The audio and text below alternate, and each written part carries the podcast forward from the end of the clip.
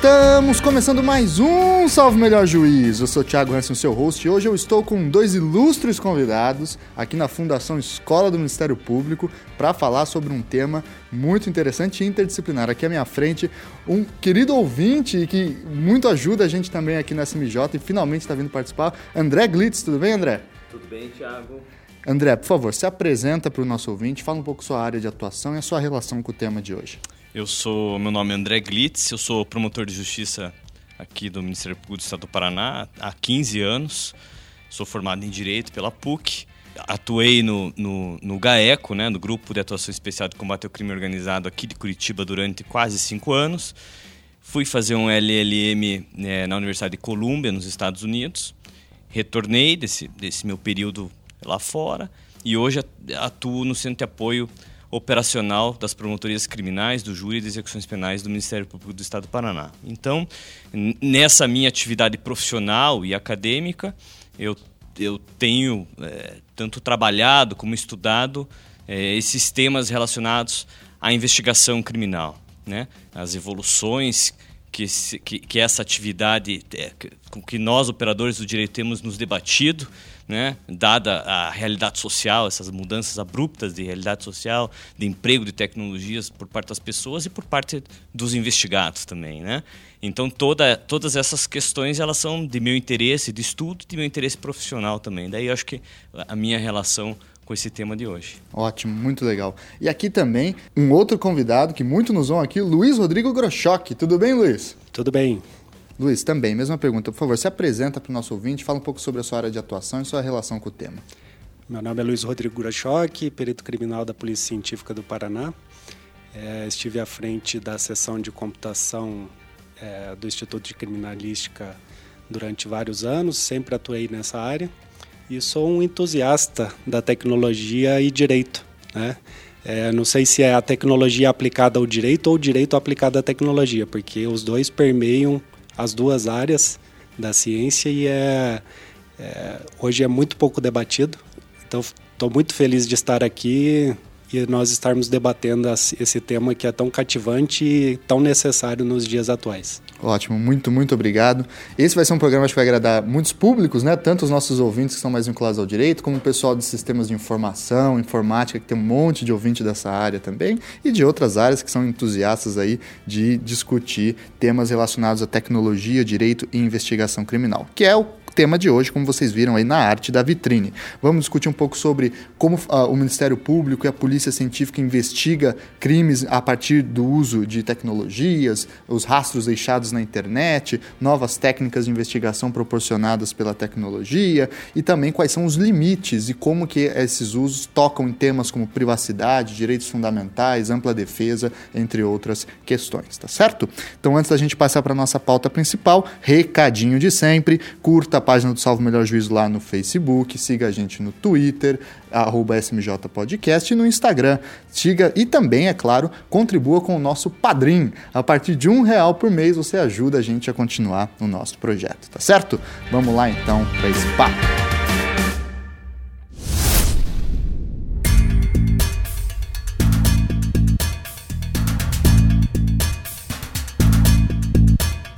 Pois então, pessoal, a gente sempre tem esse costume, nossos ouvintes estão cansados de saber, que no começo de cada programa a gente faz algumas delimitações de vocabulário, de termos e, ter terminologias porque muitas vezes certas palavras se confundem no sentido e fazem com que a gente não entenda a complexidade de certos temas.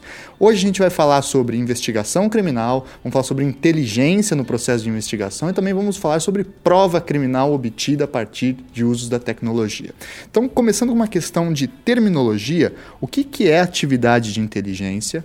Quando ela começa e quando ela acaba, o que, que é atividade de investigação, quando que ela começa e quando ela acaba, e o que, que é prova judicial, o que, que a prova judicial tem a ver com isso também, e quais são essas diferenças entre esses vários momentos. Começar dando uma má notícia, talvez, para os ouvintes, que essa delimitação ela não é tão simples assim. Né? Existe uma zona cinzenta é, entre os conceitos de atividade de inteligência, é, da, dentro do, de um conceito amplo de investigação criminal e, e, o conceito de investigação criminal que a gente poderia chamar de investigação criminal em sentido estrito. Mas para ficar bem mais claro para o ouvinte, eu vou tentar exemplificar da seguinte maneira, Tiago. Imaginemos que a atividade de inteligência criminal é uma atividade desenvolvida para o futuro. Você não tem ainda um, um fato a ser investigado. É uma coleta de informações mais no sentido de evitar e prevenir a prática de infrações penais no futuro. Uma precaução. Uma precaução, exatamente, para garantir e assegurar a manutenção da ordem pública, digamos assim, para usar uma expressão que eu acho que é familiar a todos os ouvintes. Né? Já a atividade de investigação criminal em sentido estrito, não. Ela está direcionada, ela é voltada, teoricamente, à apuração de um fato ocorrido no passado. Você já tem, então, um indicativo, chegou ao conhecimento de uma autoridade policial, ou do Ministério Público. É o famoso BO. O famoso BO, né? É, houve um furto, houve um roubo, né, que ocorreu num determinado momento no passado, e a atividade de investigação criminal vai se prestar a apurar aquele fato ocorrido no passado. Né?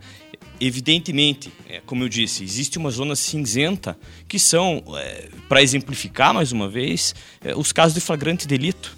Não é? Você, você durante é, atuação preventiva da polícia militar, né, que a Constituição atribui esse, essa atividade de policiamento ostensivo, de prevenir a prática de infrações penais, primordialmente a polícia militar. É, no nosso país, a polícia militar ela realiza atividade de inteligência para evitar que futuros crimes aconteçam ou que crimes que estão acontecendo deixem de acontecer para garantir a ordem pública. Né? E no momento em que a polícia militar efetua uma prisão em flagrante delito, e eu estou usando esse exemplo propositadamente, porque eu acho que ele é bem didático para o ouvinte compreender, ela também produz ali naquele momento uma atividade de investigação em sentido estrito.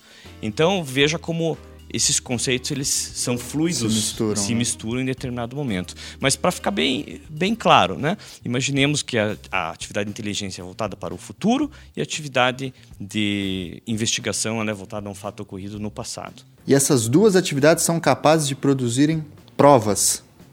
Qual é a relação das provas com essas atividades? Via de regra, quando nós estamos tratando de atividade de inteligência em matéria de investigação criminal em sentido lato, e aqui eu vou fazer um parênteses, vou tomar liberdade de fazer um parênteses. Nós não estamos tratando de inteligência de Estado. Que é não é, o que é a BIM aqui. Não, exatamente. Isso é muito importante. Nós não estamos tratando de a BIM, de, de inteligência de Estado, né? que vai subsidiar o Poder Executivo com informações para que ele norteie guias políticas, eh, políticas de Estado para a segurança do país, por exemplo. Né? Nós estamos falando de atividade de inteligência no âmbito de um sentido eh, mais macro de investigação criminal, tá? As duas atividades, elas criam provas? Via de regra, a atividade de inteligência não está voltada à produção probatória. Tá. Apenas a atividade de investigação criminal em sentido estrito. A atividade de inteligência, ela pode desencadear numa atividade de investigação criminal, vamos voltar lá no exemplo do flagrante, que daí sim você vai ter naquele momento a coleta de material que pode ou não ser introduzido numa, investigação criminal e futuramente num processo criminal como prova. Né? Então você tem como se você tivesse daí, já partindo para o tema aí que, que você puxou da prova, como se você tivesse em relação à prova dois momentos distintos. Um momento fora do processo e um momento dentro do processo. Isso vai ser importante para a sequência da nossa conversa. O momento fora do processo é um momento em que a prova ela é obtida e o momento dentro do processo é o momento que aquela prova obtida ela é ou não e aí também tem uma discussão por trás disso. Pode haver essa discricionariedade por parte do Ministério Público ou não, mas essa prova, no momento que ela é introduzida no processo, no momento que ela é produzida no processo, a gente vai ter um segundo momento. Tá. E tem provas também que podem ser produzidas dentro do processo, com o processo já correndo também. Né? Sim, prova testemunhal. Testemunhal é o caso mais clássico, mas perícias e, e outras técnicas assim. Muito bem. Então vamos, é, associando a, a, esse, essa questão, falar sobre um dos grandes temas do direito processual penal e também caminhando em direção a essas questões, que é a tal da teoria dos frutos envenenados. Né? É o como é que se organiza, normatiza e fiscaliza essa transição da produção de provas antes do processo para quando elas entram no processo. Né? A teoria dos, do, do, dos frutos envenenados, resumidamente, aí o André explora melhor para a gente aqui, está prevista no artigo 5 da lei da, da, Constituição Federal, lá no seu inciso 56, que determina que é proibido o uso de provas ilícitas para condenar alguém dentro dos processos criminais. Então, se uma prova é capturada pela inteligência por uma atividade de investigação de maneira ilícita, exemplo mais grosseiro e mais famoso, tortura. Né? Vai lá, tortura o cara, é você que tá, você que fez, o cara assume, e aí depois isso é utilizado no processo. Essa prova não vale. E isso cria muito na cabeça de quem é de fora do direito uma sensação meio estranha, porque é uma pura ficção, né? Porque por vezes o cara fez mesmo, só que por não ter respondido aos critérios legais, não, você não pode usar aquela prova contra ele, né? Então, André, como que é mais ou menos a recepção, a origem dessa teoria dos frutos proibidos e como é que se a gente trabalha com essa ficção mesmo, né? Por, entre verdade real e verdade processual e esse debate tão denso aí do processo penal. Esse é um tema espinhoso, para dizer o mínimo, né? Aqui, aqui ninguém fica confortável, André. mas, mas, a gente vai tentar, tentar abordar ele da, da, forma, da melhor maneira possível.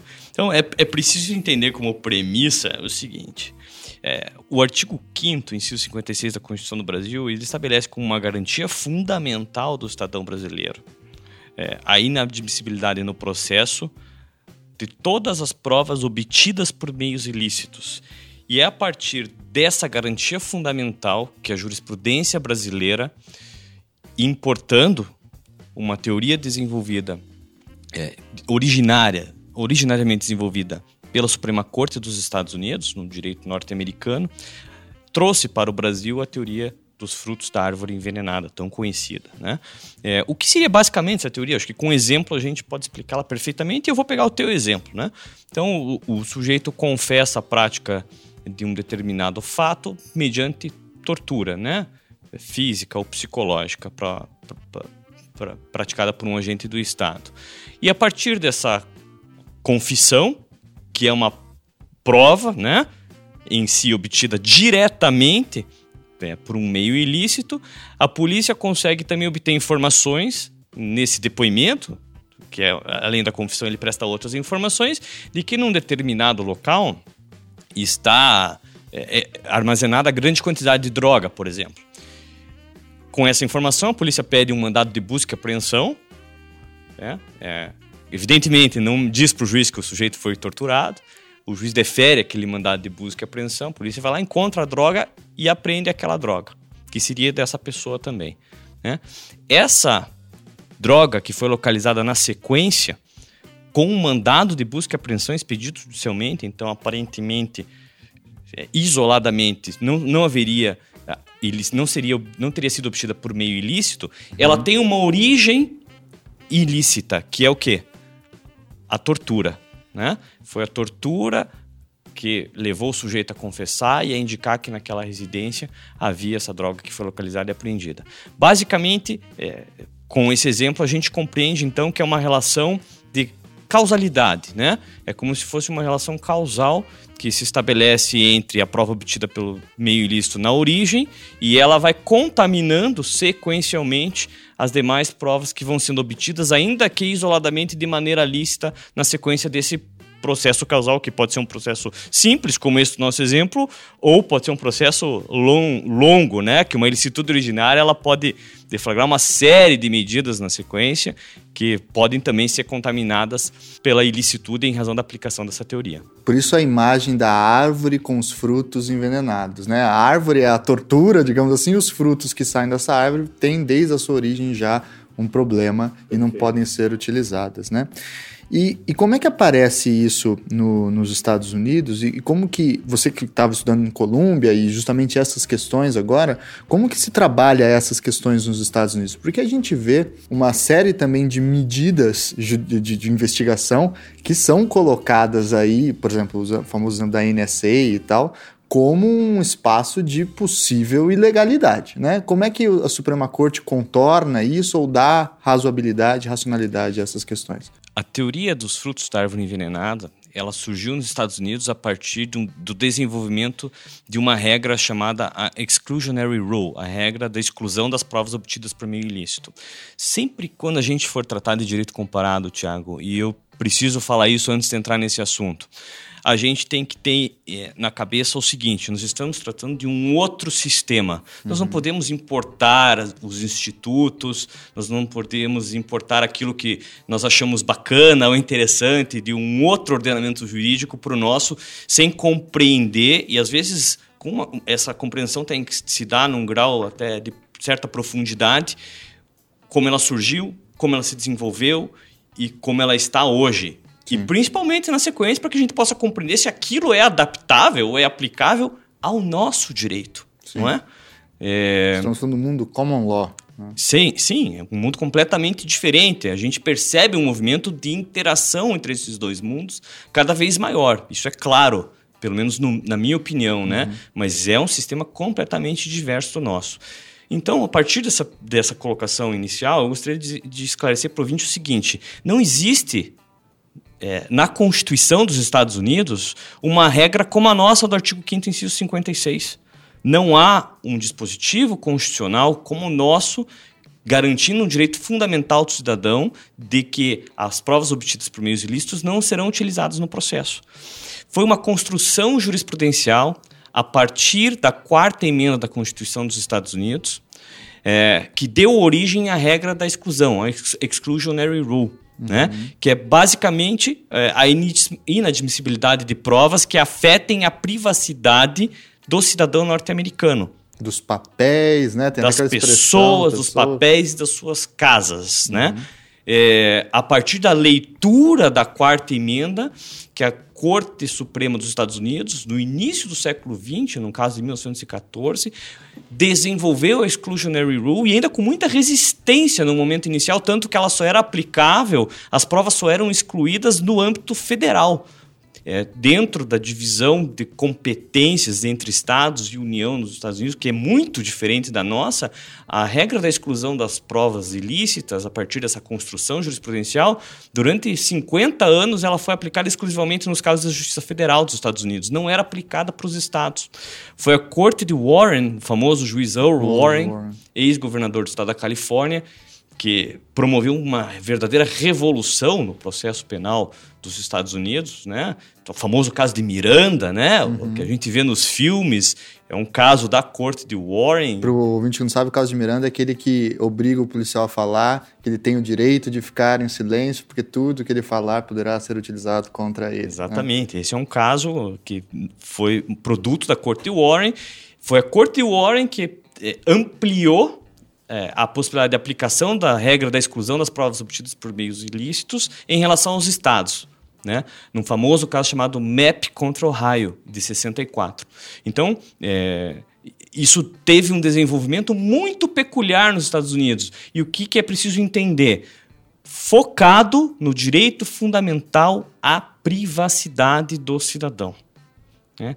É existe uma diferença já, já então de base, de base normativa dos dois institutos, entre o Instituto da, da Prova Ilícita no Brasil, com previsão constitucional, garantia fundamental do cidadão por si só, sem uma relação inicial com o direito fundamental à privacidade. Essa relação vai surgir depois, né? Uhum. É, enquanto nos Estados Unidos, não. Ela nasceu e se desenvolveu a partir dessa concepção de um direito fundamental à privacidade da quarta emenda da Constituição. Né? É, a partir daí, então, é, um, um, famoso caso também da década de 60 chamado Wong, nos Estados Unidos, que se reconheceu na Suprema Corte a, a contaminação das provas obtidas na sequência, que é a teoria dos frutos da árvore envenenada. Esse caso de Ung ele é basicamente igual ao exemplo que a gente acabou de dar. Sim. Naquele caso, a polícia entrou na residência de um cidadão sem mandado de busca e apreensão, interrogou, pressionou o cidadão, ele indicou que havia drogas numa outra residência, ela entrou na outra residência também sem mandado de busca e apreensão, pressionou o cidadão a, a, a, entregar a droga, ele indicou que havia droga na residência, indicou uma terceira residência e toda esse essa quarteirão inteiro, inteiro foi preso. Foi preso e toda a prova depois foi excluída pela contaminação sequencial com a aplicação da regra dos furtos da árvore envenenada. Tá? Entendi. Entendi. Então, ela surgiu num contexto muito diferente do contexto que nós temos no Brasil. Como que ela apareceu no Brasil? Né? Daí a gente começa, mas se é tão diferente assim, quando que ela surgiu no Brasil? Como é que essa teoria veio parar no Brasil? No início da década de 90, o Supremo Tribunal Federal em alguns, em, em, especificamente dois habeas corpus, acabou aplicando a teoria dos frutos da árvore envenenada para esses dois casos concretos. Então, é, no CPP não tem previsão dessa? Não. Nada. Ela foi uma construção jurisprudencial, com menção no corpo desses é, habeas corpus, do julgamento desses habeas corpus, desses acórdons, a jurisprudência dos Estados Unidos. Que na época, aí começa, a gente começa a ver os problemas então, é, se a gente olhar como ela foi, como ela surgiu, ela surgiu na jurisprudência do Brasil. E quando a gente vai estudar essa jurisprudência, a gente percebe uma série de problemas, né? uma série de críticas que podem ser feitas. A primeira delas, a gente percebe uma incompreensão, uma falta de estudo da origem da regra lá nos Estados Unidos e essa vinculação dela ao direito à privacidade. Segundo, a gente percebe uma omissão no que diz respeito ao desenvolvimento dessa regra lá nos Estados Unidos, desde a década de 60 até a década de 90, quando ela veio para o Brasil, em que começaram a surgir exceções à aplicação da teoria dos frutos da árvore envenenada. Ou seja, casos que a Suprema Corte dos Estados Unidos afastava a regra da, da contaminação a partir da fixação de alguns critérios. O STF simplesmente ignorou isso. E é interessante observar que no caso julgado pelo Supremo, nesse primeiro caso, julgado pelo Supremo no início da década de 90, esse mesmo caso nos Estados Unidos não teria ocorrido a, a contaminação da prova. Quais são essas exceções que apareceram nos Estados Unidos e, e por que, que elas não chegaram no Brasil? Elas chegaram em 2008 no Código de Processo Penal. Ah, tá. Duas delas chegaram. Então a gente tem a teoria da fonte independente, e a teoria da descoberta inevitável, legisladas no Código de Processo Penal em 2008 a partir de uma mudança legislativa. A gente já tinha alguns casos reconhecendo essas exceções, mas elas vieram para o Código de Processo Penal no artigo 157, parágrafo 1 e parágrafo 2 em 2008. Existe uma outra exceção que não está legislada no nosso Código de Processo Penal, que é a regra da atenuação. A gente pode conversar sobre elas Sim, na sequência, vamos. né? É, mas são basicamente essas três exceções. Né? Tá. Então, fonte independente, descoberta inevitável e atenuação. São as três regrinhas que excluem a contaminação por derivação, ou seja, excluem a aplicação da teoria da, dos frutos da árvore envenenada. Nos Estados Unidos. No Brasil, nós temos no Código de Processo Penal duas delas, tá? A proposta que ficou conhecida como 10 medidas, é, que eram, se transformou num projeto de lei do, MPF, do Ministério né? Público Federal e, e, e previa, dentre outros entre vários outros temas ali, um ajuste, suposto ajuste no sistema de nulidades, ela previa é, a legislação, na legislação do Código de Processo Penal brasileiro a inclusão da teoria da exceção da atenuação. Então ela já traria essa terceira exceção à teoria da, dos frutos da árvore envenenada para o Código de Processo Penal brasileiro, além de prever também a aplicação da teoria da boa-fé objetiva, que é muito mais polêmica, que aí a gente não está nem no âmbito mais da teoria dos frutos da árvore envenenada, a gente está falando de ilicitude, de ilicitude em si mesmo, ou seja, a ilicitude seria afastada. Tá. tá? Daí que essa não é à toa que essa, essa proposta, especialmente a proposta 7 do ajuste das nulidades, e acho que especificamente essa proposta de incorporação dessas, dessas exceções da teoria da boa-fé objetiva, gerou muita discussão, né? Sim. A gente acompanhou. Especialmente aquela, que acho que, é que você está falando, que é aquela do, do teste de, de integridade. De integridade, né? O, um, um policial apaisano, não sei, um agente apaisana, oferece, faria né, uma proposta para um funcionário público de corrupção totalmente é, imaginária e se ele aceitasse. Ele... Na verdade, Tiago, o teste de integridade era uma outra proposta. A, discuss... É. a, a, crítica ao teste de integridade ela se dava é, em razão de que seria um crime impossível. A nossa, o nosso direito ele, ele não admite que a provocação por parte de agente do Estado de uma determinada situação. É, e acho que esse, esse tema talvez não, não seria nem é, objeto da nossa conversa hoje, mas o teste de integridade ele não, não, não tem relação direta com a ideia de ilicitude probatória é, de que a gente estava conversando. Uhum. A grande crítica ao teste de integridade que surgiu era de que a gente estaria tratando, partindo de uma premissa de que o agente público é sempre desonesto. Resumindo, e, uhum. né? mas aí, lendo a proposta do MPF, aqui eu também vou fazer um, um, um, um balanceamento dos dois lados, e por um lado a gente tinha essa crítica, não havia na proposta MPF é, nenhum indicativo de que isso poderia ser utilizado como prova, tá? Isso seria utilizado para fins administrativos. Ah, mas mesmo assim. Processo administrativo não criminal. É discutível. Sim. Eu entendo que seja discutível, mas é, a grande questão da ilicitude probatória era a questão da boa-fé objetiva. O que, que é a boa-fé objetiva, basicamente? Como se a gente desse um passo atrás nesse momento. Vamos guardar numa caixinha lá a nossa teoria dos frutos da árvore envenenada. A boa-fé objetiva ela diz respeito à ilicitude probatória em si. Quando o agente público age de boa fé, ou seja, acredita estar amparado pelo direito, né? não há ilicitude da prova. Vamos dar um exemplo concreto para o ouvinte entender. Então, é, o Ministério Público investigou uma organização criminosa, requereu mandados de busca e apreensão e mandados de prisão. O juiz, numa sentença, numa decisão, entendeu que era o caso de expedir esses mandados, autorizou essas prisões e o Ministério Público foi lá, com apoio da polícia, cumpriu as buscas e apreensões, arrecadou material probatório e cumpriu as prisões. A defesa questiona a fundamentação da decisão que concedeu essas, essas prisões, concedeu essas buscas e apreensões. A decisão estaria não fundamentada ou fundamentada de maneira insuficiente. Isso é muito comum acontecer. Né? Uhum. É, digamos que essa, essa tese da defesa seja acolhida. E a, a partir do acolhimento dessa tese de defesa, há uma ilicitude de toda a prova que foi recolhida naquele durante o cumprimento daqueles mandados de busca e apreensão. Por quê? Porque é um direito fundamental do cidadão brasileiro de que toda decisão judicial que interfira na sua esfera individual seja devidamente fundamentada. Então, a fundamentação não devida ou não suficiente vai gerar a ilicitude daquela prova. A teoria da, fé, da boa-fé objetiva era basicamente o seguinte: como o Ministério Público requereu, o juiz deferiu a, a, as medidas, e o Ministério Público, de boa fé, junto com a polícia, acreditando estar amparado pelo direito e com mandados judiciais expedidos pela autoridade competente, cumpriu dentro das regras uhum, aplicáveis ao uhum. caso, aquelas ordens judiciais de aquilo prisão, não pode ser anulado. aquilo não poderia ser anulado.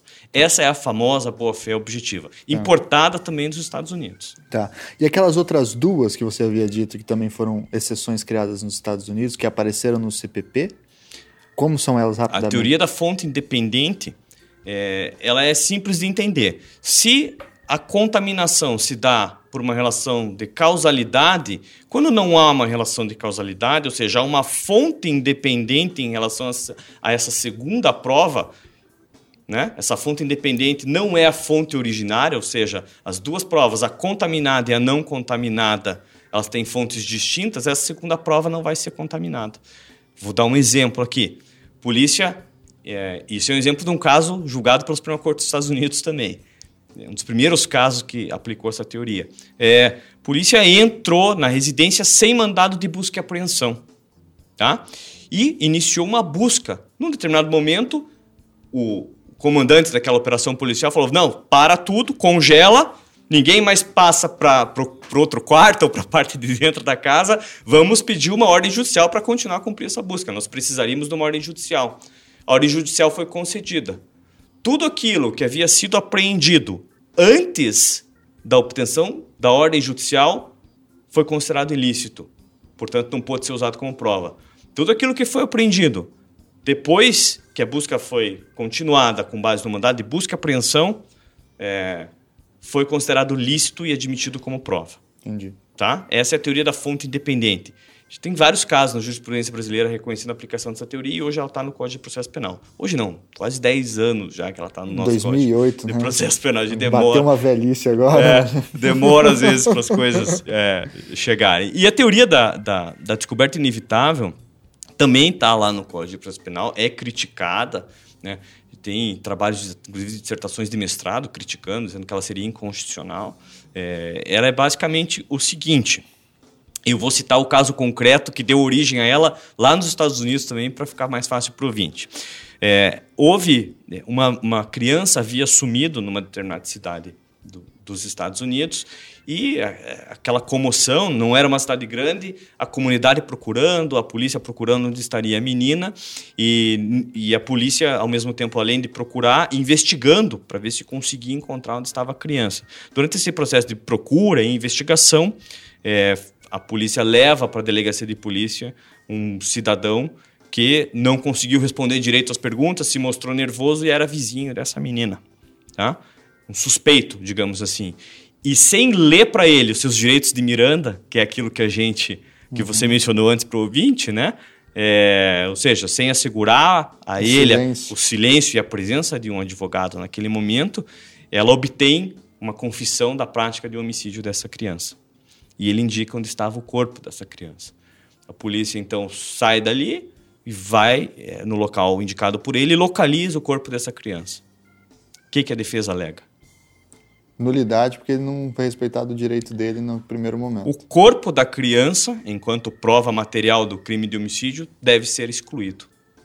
Porque ele tem é, relação de causalidade com aquela confissão e aquela indicação do local onde se encontrava o corpo que foi praticado de maneira ilícita e, e, em violação à quinta emenda dos Estados Unidos, né? Uhum. Então houve a aplicação da teoria dos frutos da árvore eh, envenenada a partir da quinta emenda e não da quarta sobre a qual nós estávamos conversando antes. Esse, essa, eh, essa tese tem sucesso inicialmente e o caso chega na Suprema Corte dos Estados Unidos. E aí é criada a regra da descoberta inevitável. O que, que diz a Suprema Corte dos Estados Unidos? Objetivamente, o caso concreto demonstrava que esse corpo ia ser encontrado. Havia equipes, inclusive isso estava provado nos autos, que equipes de busca na mesma localidade, nas proximidades onde o corpo estava. Eles só não haviam ainda se deparado com aquele corpo. Então, isso seria descoberto inevitavelmente minutos ou algumas horas após. Né? Então, a teoria da descoberta inevitável, ela meio que quebra aquela relação de causalidade. É, mas como é que logicamente volta aí, né? Porque a gente consegue entender a causalidade dele falar, fui eu que matei e o corpo tá lá. Aí você fala, não, não, mas é inevitável, porque iam descobrir de qualquer forma. Só que aí você não consegue, de qualquer forma, voltar a ele como o autor do, do homicídio. Essa né? é a grande crítica que tem a respeito dessa teoria. E o que, que a gente percebe a partir da criação dessa teoria, né? A gente percebe que a gente não está mais tratando aqui de relação de causalidade, de causa e efeito já é, há uma valoração, né? Uhum. já há uma normatização é, dessa teoria. Ela começa a receber claramente é, juízos de valor. Sim. E é uma, esse mundo do processo penal também é essa eterna dinâmica da verdade formal versus verdade real. Você encontrou o corpo, o cara com a arma na mão, não sei o que lá, mas você ainda não pode falar exatamente o que aconteceu porque não passou o procedimento, né? É, esse jogo, para quem é de fora do direito, é uma ficção muito maluca, né? É, você imagine, não, o corpo da criança não pode ser usado como prova do crime, né? É, para quem é de fora do direito, realmente o sujeito não entende e fica como assim? Fica né? indignado, né? Agora, a pergunta que os professores lá nos Estados Unidos se fazem de processo penal é o seguinte: é, e se fosse outra situação, será que a prova também, se, se não fosse o corpo de uma criança, Veja como a common law permite, né?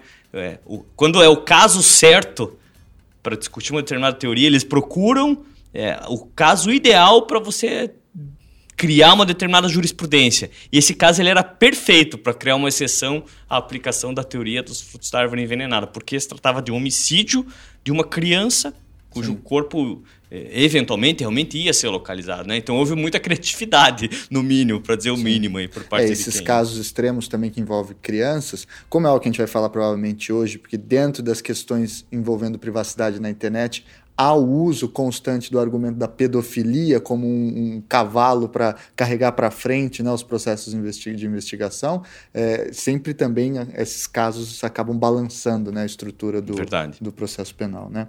Muito bem. Luiz, que está muito quieto aí, está tá guardando todos os segredos para nós agora. Dentro dessa discussão que a gente falou aqui sobre prova, etc., como que você vê hoje na sua atividade como perito criminal, na parte da investigação, é, o como que a tecnologia contemporânea é, vem trazendo dificuldades para se interpretar e trabalhar com essas rígidas categorias da ilicitude da pena, da, da prova? Primeiramente, gostaria de agradecer a aula que tive até agora aqui nesse, ah, eu também. programa. Eu gravo podcast por isso, estou fazendo faculdade sensacional. de novo. é, já já no, no, primeiro tópico abordado ali, a diferença entre inteligência, atividade, investigação e prova, eu acho que essa questão da visão da prova, acho que antes da prova vem uma, um, um conceito muito interessante, que é o conceito de vestígio. Né? Então, a prova ela só é prova depois que o vestígio passa pela um, pelo um olhar de alguém, que ela se transforma em uma evidência que é uma prova. Né? Então, esse conceito também é muito importante nessa, nesse olhar. E daí entra conceitos como um vestígio forjado, um vestígio real, um vestígio. São três conceitos de vestígio que são muito interessantes, que eles depois dão característica à, à prova. Né? Então, a, a, primeira análise que nós, nós é, da, da parte pericial é o reconhecimento de que aquilo ali é um material potencialmente probatório. Até o, a primeira fase da cadeia de custódia, ela se dá, por exemplo, com é obrigatoriamente com o reconhecimento do vestígio.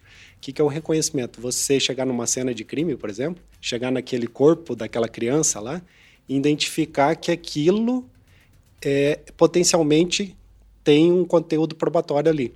Até a, a, o Código de Processo diz que a autoridade deve preservar o local de crime. Mas como preservar uma coisa que você não enxerga? Não sabe que aquilo ali é um, potencialmente uma prova? Não adianta eu pegar um, um, Eu tenho uma cena de crime, pego uma, um cadáver no chão, coloco uma fita em volta do cadáver. Famosa fita amarela, crime fita, scene. É, não ultrapasse. Será que aquilo ali é o meu conteúdo probatório, o corpo? Né? Então, vai muito além dessa. Da, da Para se formar o conteúdo probatório, ela tem uma, uma fase que começa lá no reconhecimento. Né? Você conseguir enxergar aquilo como uma prova. Então, muitas vezes se peca dentro do processo, se perde o conteúdo probatório, porque a gente não tem capacidade de enxergar aquilo. E na parte de tecnologia, isso acontece muito hoje. Daí eu remeto até um tema polêmico aqui. É, urna eletrônica. Quem que fiscaliza a urna eletrônica hoje? O TSE.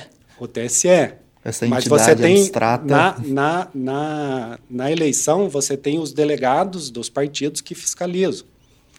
Será que nós temos capacidade técnica para avaliar que aquela urna está íntegra ou não? Até uma vez conversando com um colega da Europa, nossa, mas você é de um país da Europa que é, de vanguarda em tecnologia, um dos mais avançados, por que, que vocês não usam urna eletrônica lá? Perguntei para eles. Ele falou assim, simples, porque o papel, qualquer um de nós, qualquer um do povo, tem a capacidade de pegar e dizer se aquilo está certo ou não. Agora, será que nós temos capacidade de analisar um código de uma urna eletrônica? A gente não, você sim. Então, mas não é o povo. É? Não é qualquer um do povo. E também poucas pessoas têm essa capacidade hoje de fazer essa análise de, de... Então, o conteúdo probatório, quando você começa a falar de tecnologia, ele começa a ganhar uma complexidade muito grande. Por quê? Porque nós não nós fomos é, instruídos, nós não fomos educados tecnologicamente. Nós somos meros usuários da tecnologia, nós não entendemos o que, que é a tecnologia. É, então, nós é, é até interessante quando você começa a, a, permear essas áreas de direito e tecnologia, que muitas vezes você não compreende a tecnologia e quer legislar sobre ela. Né? Então, e como acontece, né? E daí fica muito difícil de você chegar a um resultado satisfatório. É um exemplo aqui para ficar palpável para as pessoas leigas é na questão de inteligência artificial. De inteligência artificial, não, de inteligência investigativa. Vamos pegar um exemplo assim, de câmeras de monitoramento, câmeras de vigilância que hoje a maioria das cidades tem. Uhum. É, vamos agregar uma tecnologia que hoje é comum de reconhecimento facial, que você pode monitorar a população. colocar listas restritivas, por exemplo, de procurados pela justiça. Você pode monitorar, por exemplo, eu quero seguir uma pessoa, eu coloco várias câmeras na, na cidade, eu sei onde que essa pessoa está andando. É, isso pode ser um policiamento preditivo? Pode ser um policiamento preditivo. É um, uma, um, uma, um sistema de inteligência policial para você é, conseguir é, dar mais segurança pública? Sim. E daí eu pergunto para os senhores é, até que ponto isso é, é, um monitoramento, é uma invasão de privacidade Sim. da pessoa que do, do cidadão que está na rua. Então, essas questões que permeiam o direito que nós temos que debater é, no nosso dia a dia, né? Do, nós vamos enfrentar os operadores do direito, vão enfrentar no dia a dia. É interessante o, o, o direito ambiental até pouco tempo atrás era o direito que estava na moda. O novo. O novo. Hoje, se você pegar as pessoas que, que entendem de direito cibernético, é, provavelmente é uma das profissões do futuro. Porque há muito conflito nessa área e ainda não, você não, não se consegue pacificar porque você não discute ciência com ciência ainda. Sim. Né? É, é, falta muito entendimento das pessoas, dos, principalmente Sim. dos operadores do direito, de compreender a tecnologia, não ser meros usuários. É. Né? Questões, por exemplo, é, ah, po posso ou não interceptar o, é, o WhatsApp? Pode ou não ceder a criptografia? Será que nós precisamos mesmo tá, de quebrar a criptografia para ter acesso a um celular? O cara, o, a organização criminosa não vai usar o WhatsApp, ele vai usar um outro aplicativo. Daí é mais uma briga para você quebrar. Será que Os é, russos do Telegram. Será que não é muito mais fácil é, você explorar uma vulnerabilidade do celular? É você que está falando, eu e, só estou ouvindo. Então, tô, deixa eu até desligar o meu celular aqui.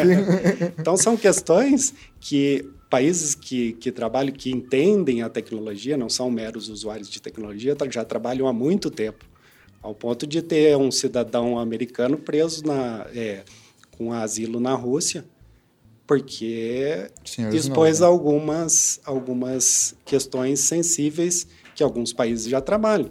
Né? Então, isso não é novidade em muito lugar, muitos lugares do, no mundo, porque eles já trabalham com isso. Né? E, e, será que nós, os operadores do direito, estamos preparados para lidar com a tecnologia? No Fórum Mundial, por exemplo, é, quatro temas levantados sobre é, os quatro temas mais importantes levantados pelos líderes mundiais. Um deles é justamente o direito cibernético. Como tratar isso? Por exemplo, uma criptomoeda, um Bitcoin, blockchain. Como você lidar com a relação jurídica disso no cenário, porque não, é, não vai ser uma moeda, é uma moeda que não tem dono. Uhum. Né? É, ela, não você passa controle estatal. Você passa de um modelo centralizado para um modelo descentralizado, que eu posso negociar com uma pessoa que está do outro lado do mundo, sem passar por nenhuma instituição financeira. O WhatsApp já está fazendo testes, por exemplo, de transações bancárias. É, é monetárias. Sim. Então, é, todos esses problemas que você está apresentando para a gente mostram um pouco desse embrólio do direito e tecnologia, porque a gente importa ou produz tecnologias que por vezes não tem uma comunicação com o pensamento jurídico, com as próprias leis. Eu penso, sobretudo, a gente traz coisas lá dos Estados Unidos da Europa, algoritmos e tal, traz e coloca aqui no Brasil e a gente tem uma legislação que por vezes não adapta com aquele algoritmo, só que aquilo está acontecendo, está rolando, e aí a gente cria esse mesmo problema que é mais um desdobramento da crise do Estado-nação, crise do Estado de Direito como o Estado como único produtor do direito, enfim, é, é mais um desdobramento dessas crises do século XXI. E para falar nelas e para mostrar o quão problemático a gente está passando, vamos falar de alguns casos e aí a gente faz uma dobradinha aqui do Luiz com o André para a gente justamente tentar entender os, as limitações e as tensões nessas questões. A gente trouxe aqui alguns é, casos, na verdade, o André fez um ótimo trabalho de levantar para a gente aqui alguns casos. O primeiro é vem dos Estados Unidos e depois chega no Brasil, que é o United States versus Microsoft, né? De quando é esse caso e qual que é a discussão dele, André? Esse caso, ele, ele é um caso é, que, na verdade, está pendente de julgamento na Suprema Corte dos Estados Unidos e ele, ele vem se desenrolando na justiça americana desde o ano de 2013. Os fatos desse caso são bastante simples de compreender. A Microsoft é, houve um pedido judicial é, do Ministério Público americano para ah, que o juiz é, é, compelisse a Microsoft a, inter, a, entregar dados que, ela, que estavam armazenados numa conta de e-mail da Microsoft, de um determinado cidadão investigado.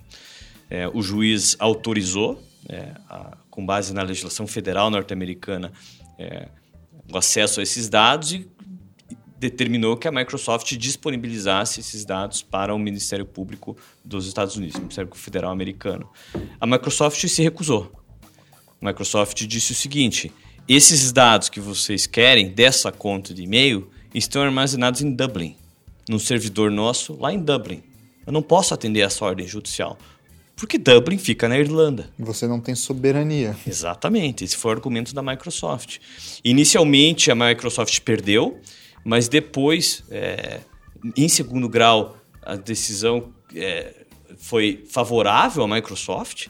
Né? E esse caso hoje está pendente na Suprema Corte dos Estados Unidos para ser decidido provavelmente nesse termo.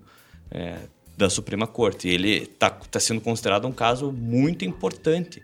É, porque envolve essa questão de, da globalização desses serviços, né? As Hoje relações você... entre soberania num mundo em que a informação circula para como é que você vai tratar disso, né? Como é que você vai lidar com isso? Será que o direito é suficiente para resolver esses temas? Ou será que o direito que a gente tem é suficiente para resolver esses problemas que estão surgindo? E são problemas práticos, não é?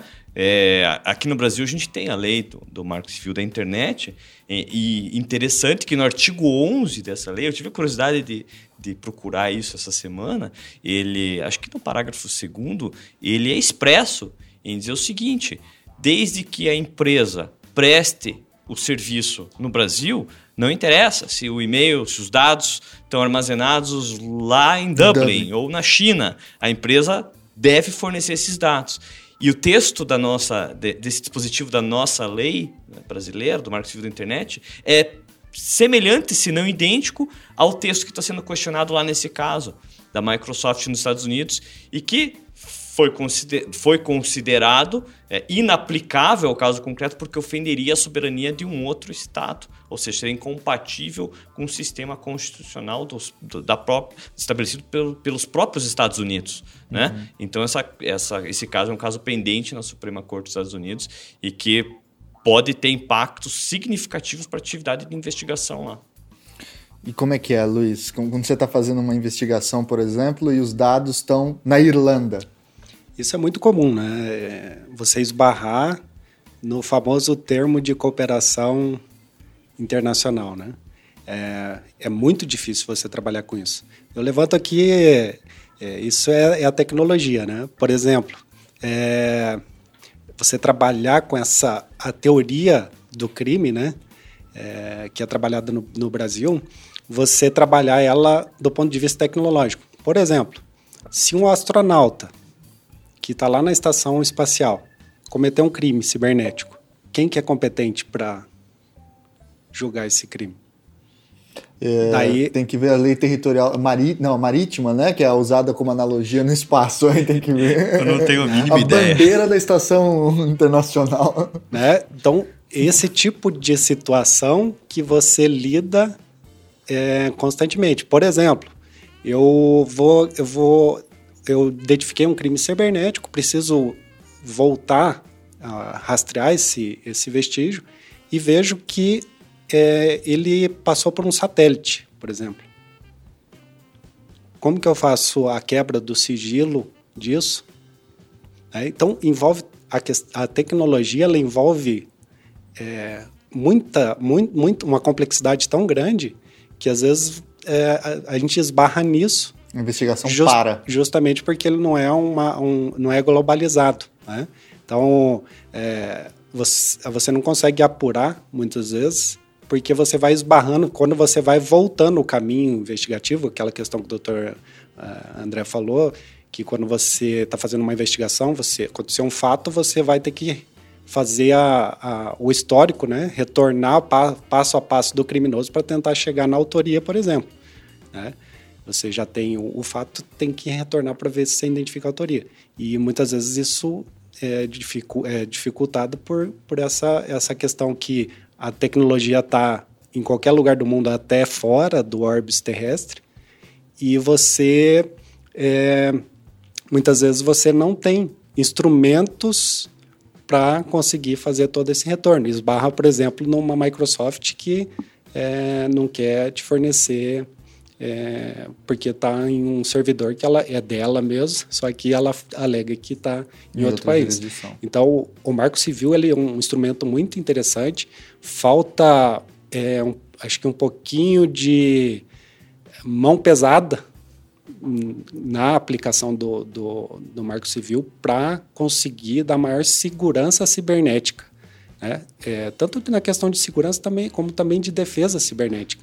É, é, os operadores, é, tanto do direito como de segurança pública, têm que ter disponível esse, esse instrumento e fazer a lei ser aplicada. Não pode ficar como uma legislação simbólica, né? que não está lá para, como diz o, o ditado, né, pra, só para de enfeite. Né? Uhum. Então, tem que ser aplicada essa legislação. É, é um instrumento bem avançado, né? tem que melhorar e tem que ser mais aplicado. A gente não vê ele, a aplicação dele justamente porque falta, é, acho que muito disso de de debates nessa, uhum. né, nesse sentido. Esse caso da Microsoft aí no, nos Estados Unidos vai ser emblemático, né? E é interessante o direito comparado para você ver como as outras nações estão pensando esse tema, né? Você vê os Estados Unidos, ele tem um momento assim bem interessante na, na questão de segurança e defesa cibernética, que é antes do 11 de setembro e depois do 11 de setembro. Né? É, e daí você vai caminhando depois do Snowden e antes do Snowden, né? Porque foi dois marcos assim na, na, na legislação até mundial, porque aconteceu o, o, o incidente lá no 11 de setembro, começou, não, temos que monitorar tudo, pode tudo. Daí aconteceu o vazamento do, do, da, do que eles estavam fazendo. Ah, não, agora o mundo inteiro está migrando para não, tem que garantir a privacidade do cidadão. Né? Esse pêndulo é o pêndulo eterno. É né? um pêndulo eterno, então é importante você estar tá, é, sempre antenado com o direito comparado para você ver para que lado está o direito aplicado à tecnologia ou a tecnologia aplicada ao direito está tá caminhando e para a gente fazer análise crítica disso. Né? Claro. É, é, vocês estão falando desse caso da Microsoft, é, fica mais, mais fácil a gente entender quando é uma empresa que, aspas, birrentamente fala assim: então, meu amigo, não vou. Tá lá na Austrália o servidor, vai lá, manda a rogatória lá, né? espera aí, vê se vai não, por... não precisa ser na Austrália. Nós já, já nos deparamos, por exemplo, com casos que você vai numa empresa, é, uma, o mandado de busca e apreensão está numa empresa, você chega lá e o mandado fala assim: ó, a, a apreensão de todos os dados de determinada conta de e-mail, por exemplo. Uhum. É? Daí você chega lá, não está naquela, naquela empresa. Tá você fala, lugar. não, eu quero que você me dê acesso. Não, está em São Paulo. Não, mas o, teu, o, o juiz aqui autorizou só você acessar os dados aqui na empresa. Eu não posso te liberar lá para São Paulo. Né? E o vestígio cibernético, ele não, não, não tem esse tempo para esperar. É. Você virou as costas. O cara já dá um. Já apagou. Outdel ali em tudo, é. rapidão. Então ele tem que. Uma, uma das grandes fases, é, quando você vai fazer a prova cibernética, né? Que envolve vestígio cibernético, que é o planejamento. Se você não planejar uma ação, você vai. A chance de você perder ele é muito grande, porque ele é muito volátil. Né? Então você tem que. Daí você tem que entender um pouco de tecnologia para conseguir fazer todo Sim. esse caminho. E, mas voltando, a empresa a gente entende, né? E quando é uma pessoa, por exemplo, vocês me prendem aqui agora, estou na frente de duas autoridades, isso pode acontecer de verdade, né? E pegam aqui o meu celular. Fala aí, Thiago, bota teu dedo aí pra gente ver o que, que você está falando no WhatsApp. Eu falo, não, não tô afim, né? Ou passa sua senha aí. Como que funciona essa questão? Usar o meu celular, que aí não é, veja bem, não é uma empresa, é um indivíduo, né? Aí a gente, porque é difícil falar em privacidade da empresa, não é verdade?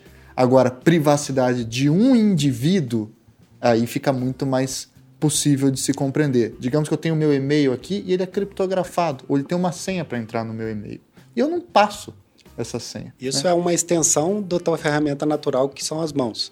Agora eu, eu devolvo a pergunta questionando o seguinte: imagine que hoje é, é possível você armazenar todo o conteúdo é, já produzido desde a imprensa de Gutenberg na, em uma molécula de DNA.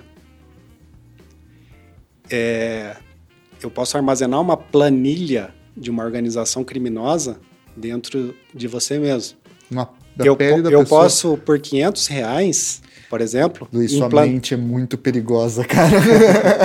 eu posso implantar um chip dentro é, na, na, na, na, entre os na, subcutâneo, né? Por 500 reais.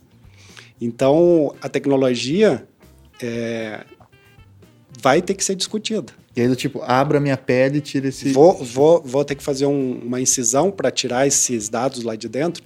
Vou ter que tipo, submeter, por exemplo, a um, um, um raio-x para ver se você tá, tem dados armazenados ou tem algum dispositivo implantado. Eu posso resistir a isso? Falar, você quero, pode resistir ou não.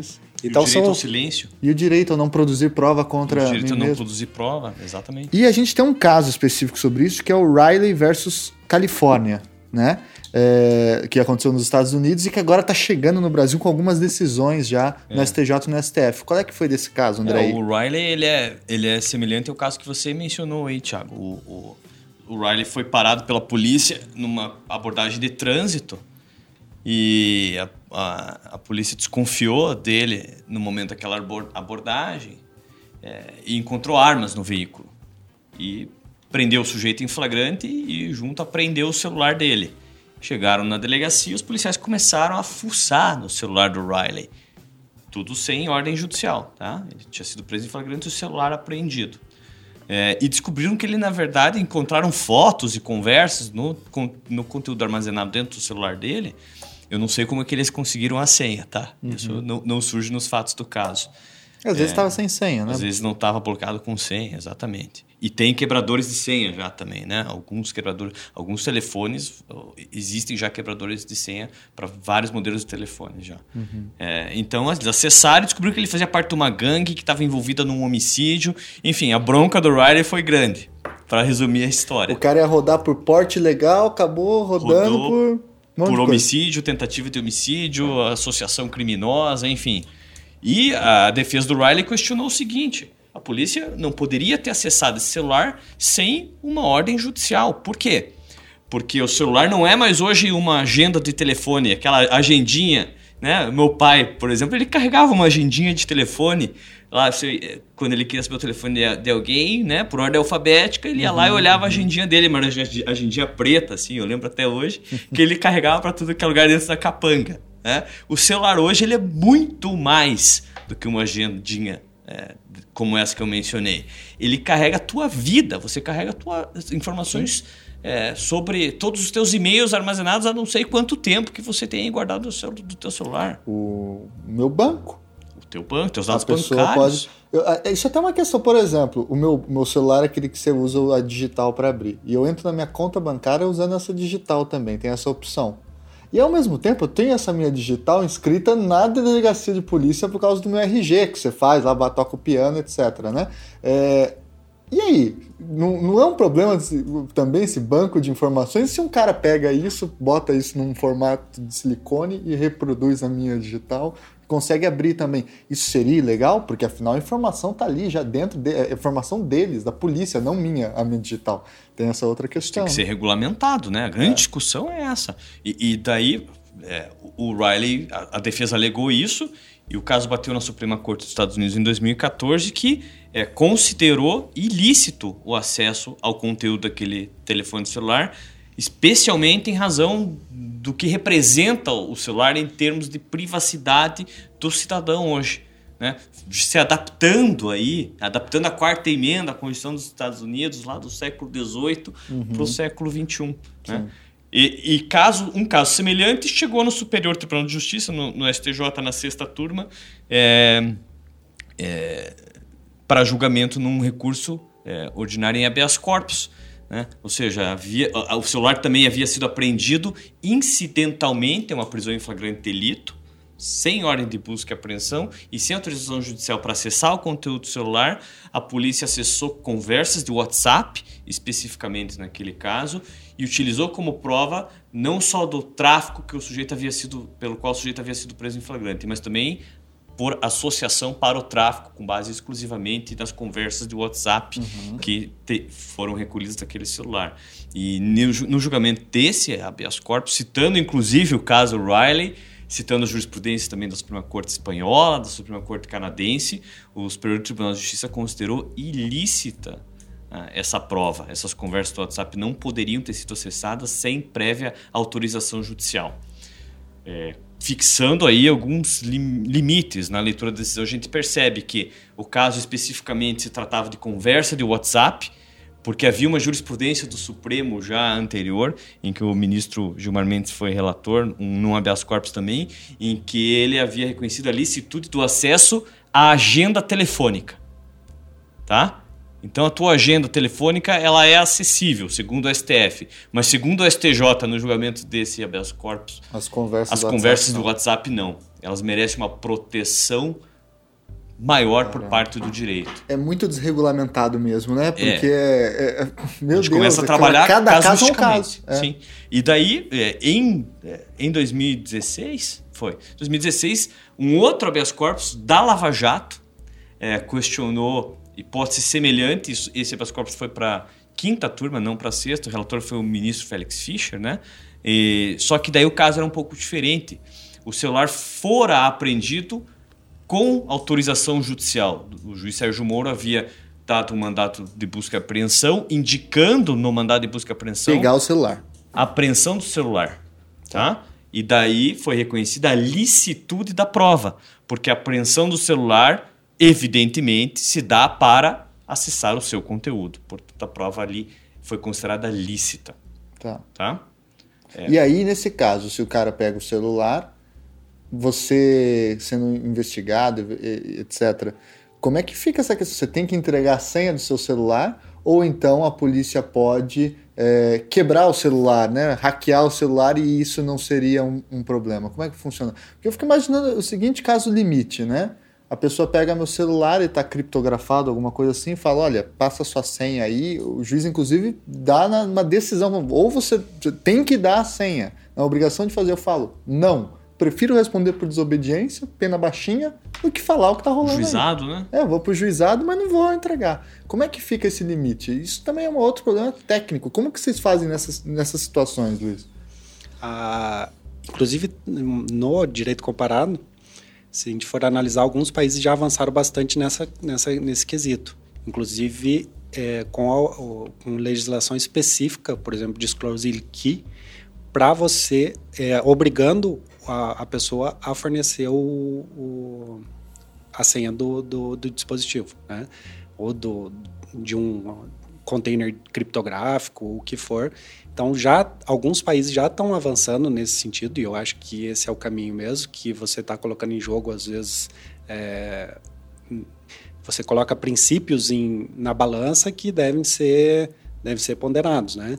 Então acho que o caminho é esse mesmo. Você você tem uma legislação específica para isso e isso é importante porque hoje você sabe que é muito fácil criptografar uma qualquer sistema. Hoje a maioria dos computadores já vem com com um sistema de criptografia, que com o botão direito você criptografa uma, uma pasta inteira.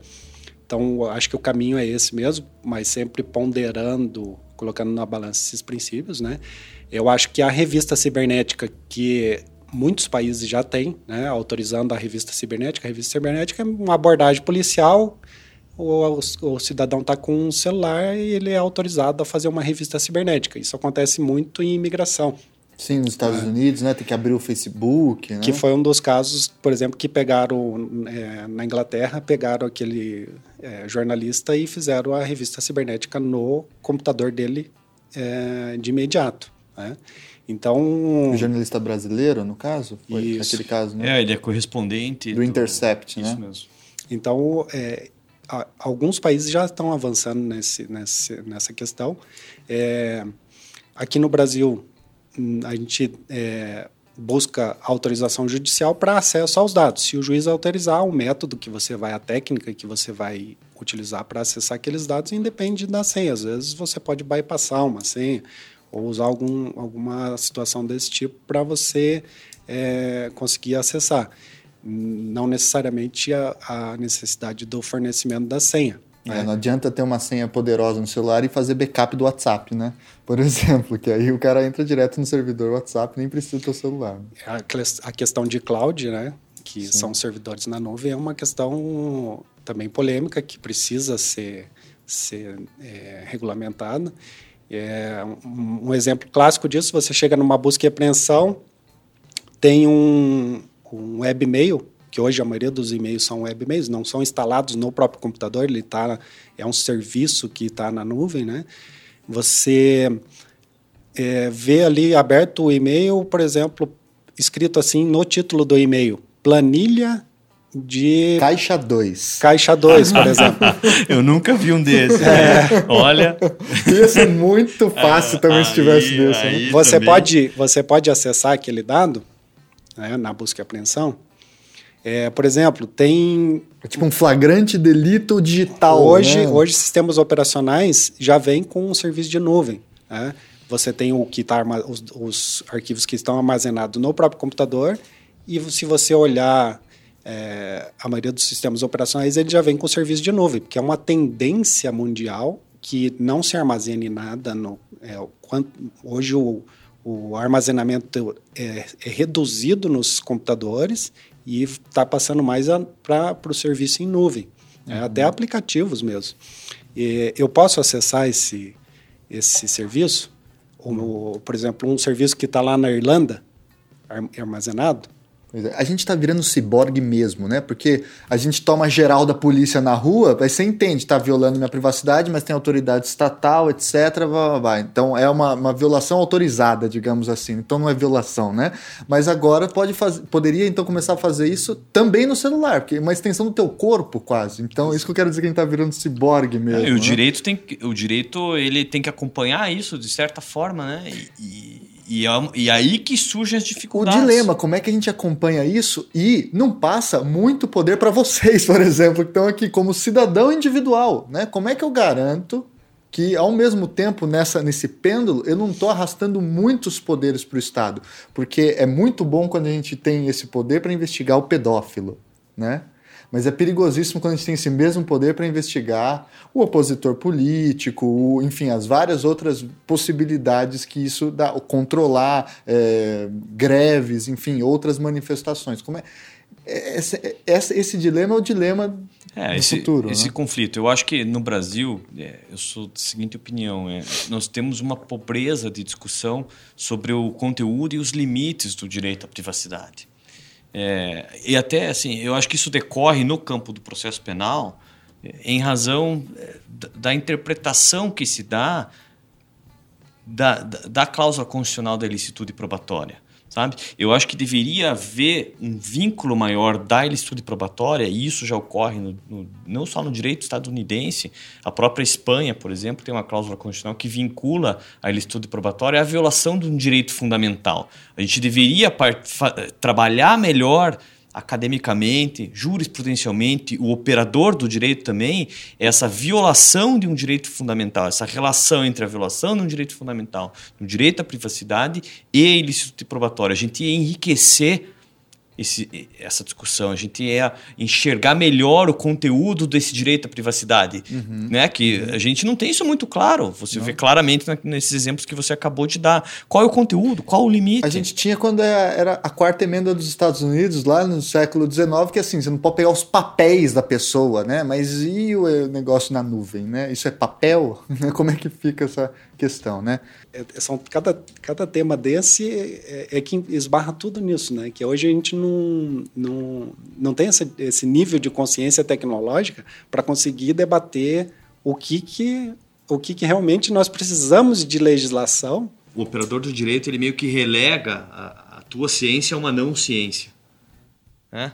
Isso aqui não é ciência, isso aqui... É. Ou a importância do estudante do, ou do operador de direito conhecer isso para não falar assim, não, isso deixa com o perito resolver, isso. né? Essa coisa assim, é, deixa ela para Essa é uma, uma questão bastante... É, hoje, o perito é tido como uma verdade absoluta. É, é essa questão da ciência, é isso que você falou agora, isso daí que me preocupa. Por exemplo, nos Estados Unidos os caras usavam mordi, é, marca de mordida na, no braço, na, na pele da vítima, era um, um ramo da ciência forense lá se provou há dois anos atrás que isso é um lixo, que não servia para nada. É igual a impressão Lombroso, entre outras tantas coisas. Então, é, é, é, um... É, essa questão do, do... E Luiz, dentro dessas discussões, uma pergunta: o quanto do que você, como perito, trabalhando com essa parte de tecnologia, consegue produzir de verdade? Primeiro, nós temos que trabalhar que ciência, na ciência, como nós trabalhamos com método científico, não existe verdade absoluta. É, e isso é, é importante nós frisarmos aqui é que a, a prova pericial ela trabalha com método científico. Então, quando nós levantamos uma hipótese, nós encontramos uma hipótese, nós não tentamos sustentar essa hipótese de qualquer forma. Né? A qualquer custo. A qualquer custo. Pelo contrário, nós tentamos buscar todas as outras hipóteses. Se nenhuma daquelas outras for verdadeira, a probabilidade daquela que nós encontramos ser verdadeira é muito grande. Né? Então não existe verdade absoluta. É, e isso é um dos grandes problemas que nós temos hoje no processo penal. Porque é, quem que faz o filtro disso? Né? Nós, quem que debate ciência com ciência com o perito criminal? É, nós temos essa figura. Hoje, na, o perito não sai de nenhum outro lugar a não ser da academia. Né? É, não academia de polícia, academia escolar, as universidades. E hoje, no, os, o único curso que tem uma cadeira fixa de ciências forenses é a medicina, que tem a medicina legal. Os outros não tem. Tem cursos, às vezes, disciplinas optativas, esporádicas, mas não é obrigatório. Então, há uma grande deficiência hoje em discutir ciência e consciência na perícia criminal. Por mais zeloso que o perito for, é, ele é passivo de erro. E quem que faz esse filtro? Hoje é o, são as autoridades que demandam pelo, pelo, por essa perícia. Então, é, a, o promotor de justiça analisa aquela prova, o, o delegado de polícia analisa aquilo ali, o juiz faz o, o, o livre convencimento dele. Só que hoje, é, muitas vezes é tido, o laudo pericial é tido como uma verdade absoluta, por falta de análise crítica em cima daquilo. É o carimbo científico. Né? Inclusive, né? na, numa recente é, reforma do código, ele foi, foi suprimida a necessidade de dois peritos. Né? Então, hoje, um, o perito criminal ele assina sozinho o laudo. Né? O que é um erro de teoria da ciência também. Tem o double bind peer review em qualquer revista, né? Tem que ter no mínimo dois corretores. Né? E hoje é, a, a, o, o, perito ele não tem, não tem problema de, de se alguém mostrar para ele, olha, eu, você aplicou esse método e você chegou nesse resultado. Se um assistente técnico ou algum, ou alguma outra uh, pessoa chegar e mostrar, olha, eu apliquei esse método, eu cheguei nesse outro resultado. O perito não tem problema nenhum em falar, não, você está certo, vamos, vamos analisar isso aqui. Né? Ou então, se pedir uma, uma, nova, uma nova perícia para fazer uma, um confronto de, de ciência com ciência. Uhum. Então, é, tem que se tomar muito cuidado com isso né? É, hoje. E a, a tecnologia, ela, ela também trabalha com, com essas questões, porque ela tem uma inovação muito dinâmica, né? Então você tem que tomar muito cuidado. Eu fiz um caso, por exemplo, de um caso de pornografia infantil, que é, no desktop do computador tinha uma pastinha e escrito assim fotos de, de pedofilia. Daí eu falei, nossa, esse pedófilo era meio esquisito, organizado demais e na, no desktop uma, uma pasta de, é, de pornografia infantil e o quesito que foi levantado, a hipótese que foi levantada, é, era a seguinte: existe no material periciado fotos de pornografia infantil? Se o perito criminal responde, respondesse só esse quesito, ele respondesse assim: sim, existe na pastinha fotos de pedofilia que está no desktop, no computador. A pessoa estaria presa até hoje. Né? Foi presa em flagrante, inclusive. No decorrer desse caso, é, é, eu, eu achei estranho aquilo, e isso é uma, da, uma das características da, da investigação criminal, você tem que sempre fazer esse olhar, é, a gente brinca até, a gente tem que fazer pensamento lateral, né? sair fora da caixa e olhar aquilo de fora para você ver se não, não tem algo de estranho naquilo. Né? Uhum. Você sempre tem que sempre trabalhar com esse viés diferenciado de olhar. conduzindo teu é olhar. um olhar é um olhar diferenciado. É aquela questão do vestígio, né? O vestígio ilusório, o vestígio forjado ou o vestígio real.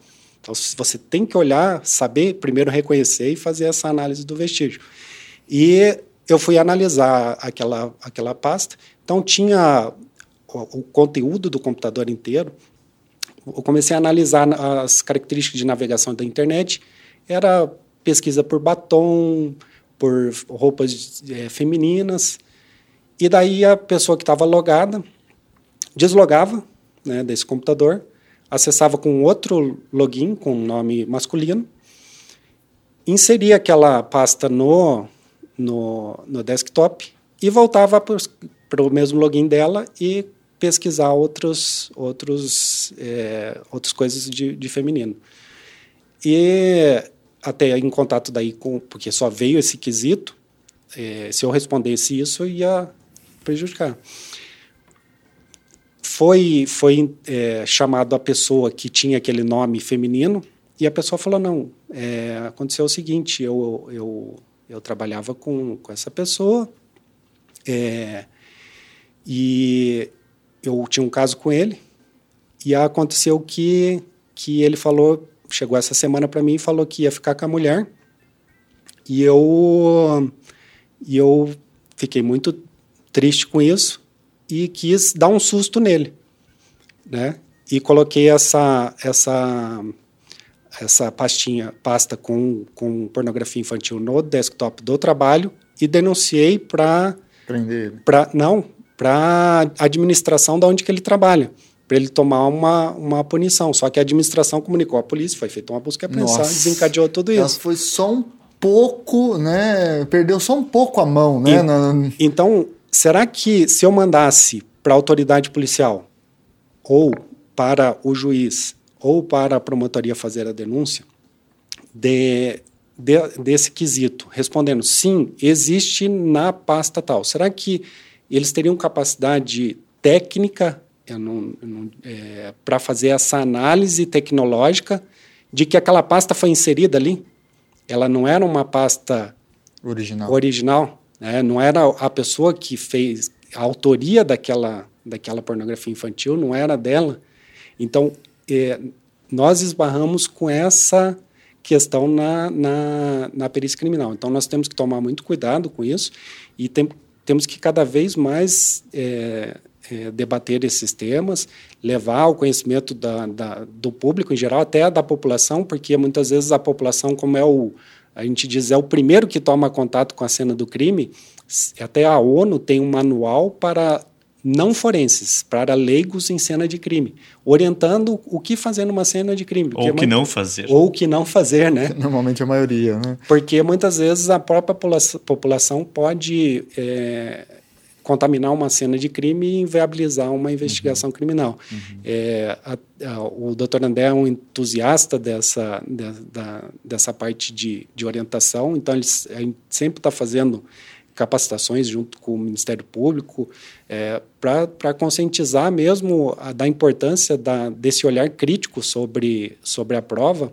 porque muitas vezes a gente, por falta daquele, do, do que eu comentei anteriormente, que é essa consciência tecnológica, né? nós somos meros usuários, nós não entendemos tecnologia, deixamos é, de produzir uma prova ou contaminamos uma prova ou é, como diz o ditado, comemos com farinha, né? Uhum. E às vezes pode até cometer uma injustiça, né? Ou. Ou deixar de condenar um, um, criminoso. Então, esse viés que a gente tem que ter da, da, da, da perícia criminal para nós conseguirmos avançar, principalmente nessas áreas de, de tecnologia. Né? O DNA é um exemplo clássico. Né? O banco de DNAs, por exemplo. Há um questionamento grande sobre, ah, eu posso fazer a coleta de de material genético para identificar, fazer um banco de, de, de, de DNA pra, com dados que dê identificação do, dos criminosos? Posso fazer esse, esse coleta?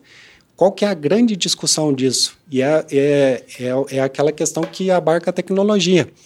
Se desconhece o que, que é um mapeamento genético ou e uma identificação. O material genético que é coletado é só identificação. Eu não tenho é, cor de olhos, cor de cabelo.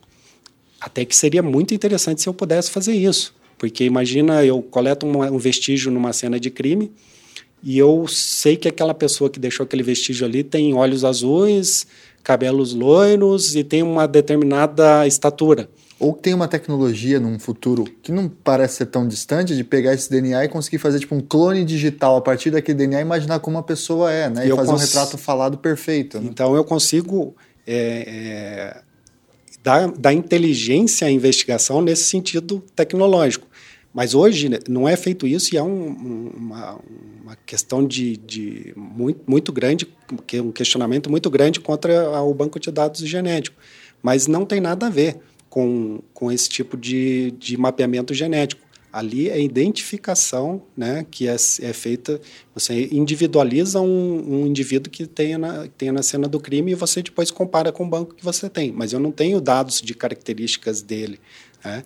Então, esse banco de, de é, é uma, um avanço tecnológico que, que nós temos hoje na, na perícia criminal e na persecução criminal, que é um, um avanço gigantesco que que nós temos e a, da, des, da mesma forma que foi criado esse banco de, de perfis genéticos, nós temos que avançar também nessas outras questões de tecnologia, até é, para aprimorar a legislação quanto à a, a, a, perícia criminal e a persecução criminal. Né?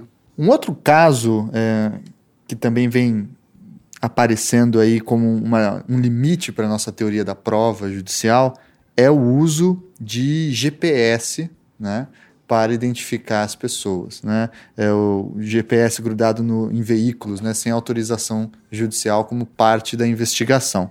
E nos Estados Unidos teve um caso famoso aí, que é o United States versus Jones. Né? Vamos lá, André, como que é esse caso e quais são os problemas jurídicos que ele traz para gente?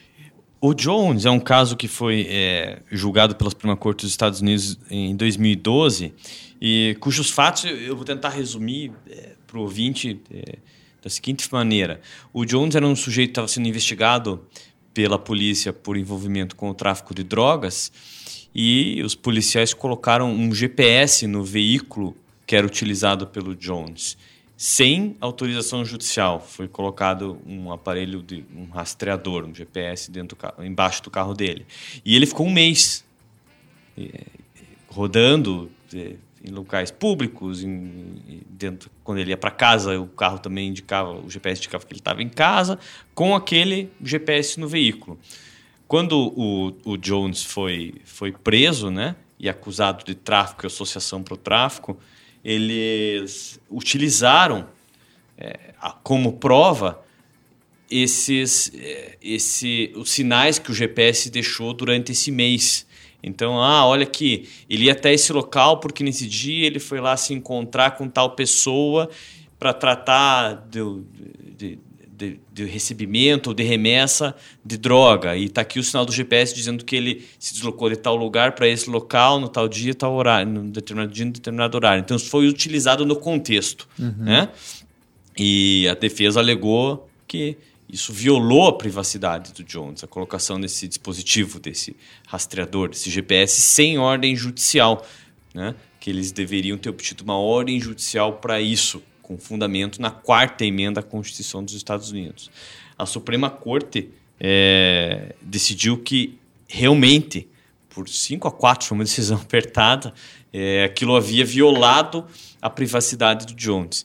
E o, o juiz que entregou o voto, como eles falam, né, pela corte foi o Anthony Scalia. Hum, originalista. O originalista Scalia, né, que é conservador, tido como um juiz muito conservador, que faleceu em 2016 ou 2015, salvo engano, é, dizendo o seguinte: qual foi o argumento do Scalia? No momento em que os policiais encostaram no veículo para colocar aquele GPS, eles invadiram a propriedade do Jones. Aquele contato físico significou uma invasão à propriedade dele. Uma, uma, uma visão, como você disse, originalista, tentando interpretar aquilo à luz da da originária intenção do legislador da quarta emenda da Constituição dos Estados Unidos. E ele foi muito criticado por isso na época, né? Porque, na verdade, hoje você consegue é, acessar dados, invadir a privacidade das pessoas sem chegar nem perto da pessoa. Uhum. É, tá aí nem a nuvem. estando no mesmo país. Nem estando no mesmo país, aliás, nem conhecendo a pessoa e estando muito longe dela. Uhum. Né? Então, essa interpretação originalista com a qual foi decidido o caso, o Jones, ela é muito criticada.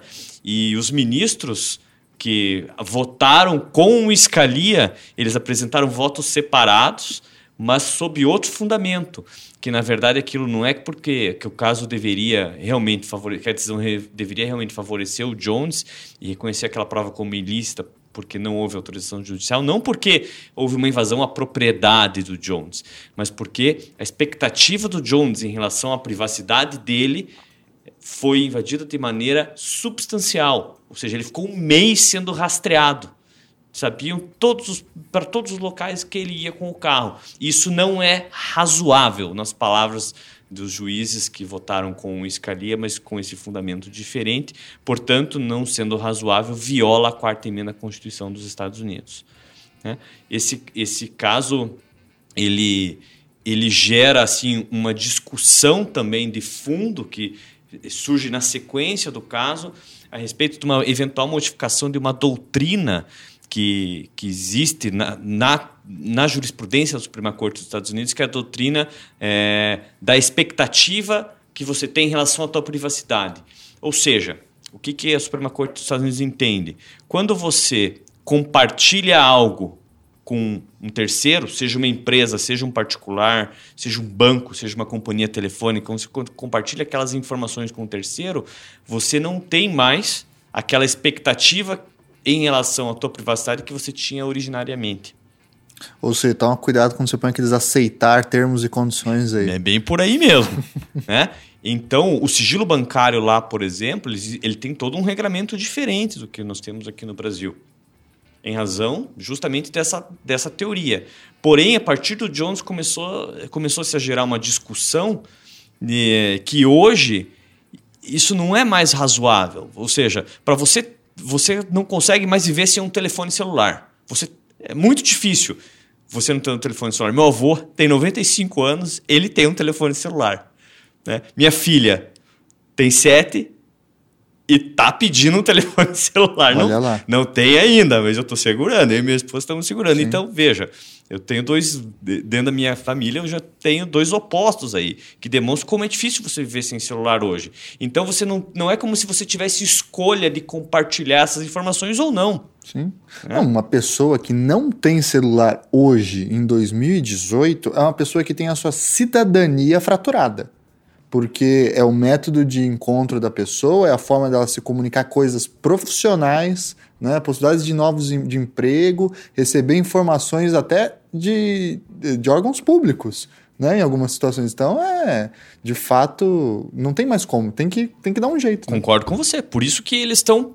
A tendência é que essa teoria seja revista, ou seja, é, haja a necessidade de ordem judicial para conseguir dados dos bancos, para conseguir dados das empresas telefônicas, das de, dos provedores de serviços de, de internet, é, que em determinadas hipóteses na legislação americana não havia previsão dessa necessidade. A polícia ou o Ministério Público poderiam diretamente obter esses dados. Um exemplo são os dados de, de telefone, que vão, ser julgados no caso de Carpenter, né? É, que, nesse termo da, da, da Suprema Corte dos Estados Unidos também. É um caso em que a polícia obteve diretamente dados telefônicos, né, de ligações telefônicas, a partir daquelas torres que recebem os sinais celulares, e a partir daí traçou é, os locais, identificou os locais onde o sujeito esteve ou onde o aparelho do celular dele esteve e fez ali uma inferência de que esses, a presença dele naqueles locais, naqueles dias, naqueles horários era coincidente com uma série de roubos que havia sido praticados. E daí ele foi condenado e se questiona hoje na Suprema Corte a validade dessa obtenção desses dados de de telefone celular, de telefonia móvel, né, sem ordem judicial lá nos Estados Unidos. Esse é um, esse é um caso que vai ser paradigmático, em que provavelmente a tendência é haja uma reversão dessa doutrina, né, é, que eu acabei de mencionar. E é interessante a gente ver no Brasil, né, a nossa como é que isso se reflete no Brasil. A nossa, em regra, a necessidade de autorização judicial. Porém, o legislador ele começa a autorizar ab abrir certas exceções. Por exemplo, a lei das organizações criminosas.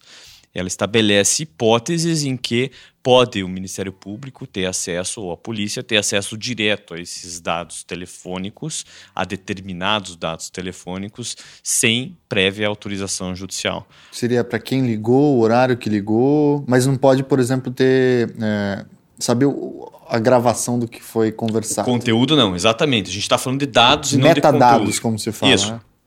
É, você pode ter dados cadastrais. Então, você lá na, na tua operadora de telefone, eles têm os teus dados, teu endereço, teu CPF, teu RG, nome da tua mãe, nome do teu pai. Né? Esses dados e os dados de das ligações que você fez, onde você esteve a partir dessas torres de telefonia móvel, que quando você usa o celular, ele se conecta a uma dessas torres e isso gera um dado que fica armazenado na base de dados da companhia telefônica e depois é utilizado eventualmente para uma investigação criminal. Eu vou citar um caso. É, houve um homicídio de uma juíza, a Patrícia Acioli, no Rio de Janeiro. Dos milicianos, né? Isso, os policiais militares que praticaram, estavam envolvidos nesse homicídio. Foram inclusive condenados por isso. Esse caso foi resolvido com base em dados obtidos a partir de torres de telefonias móveis.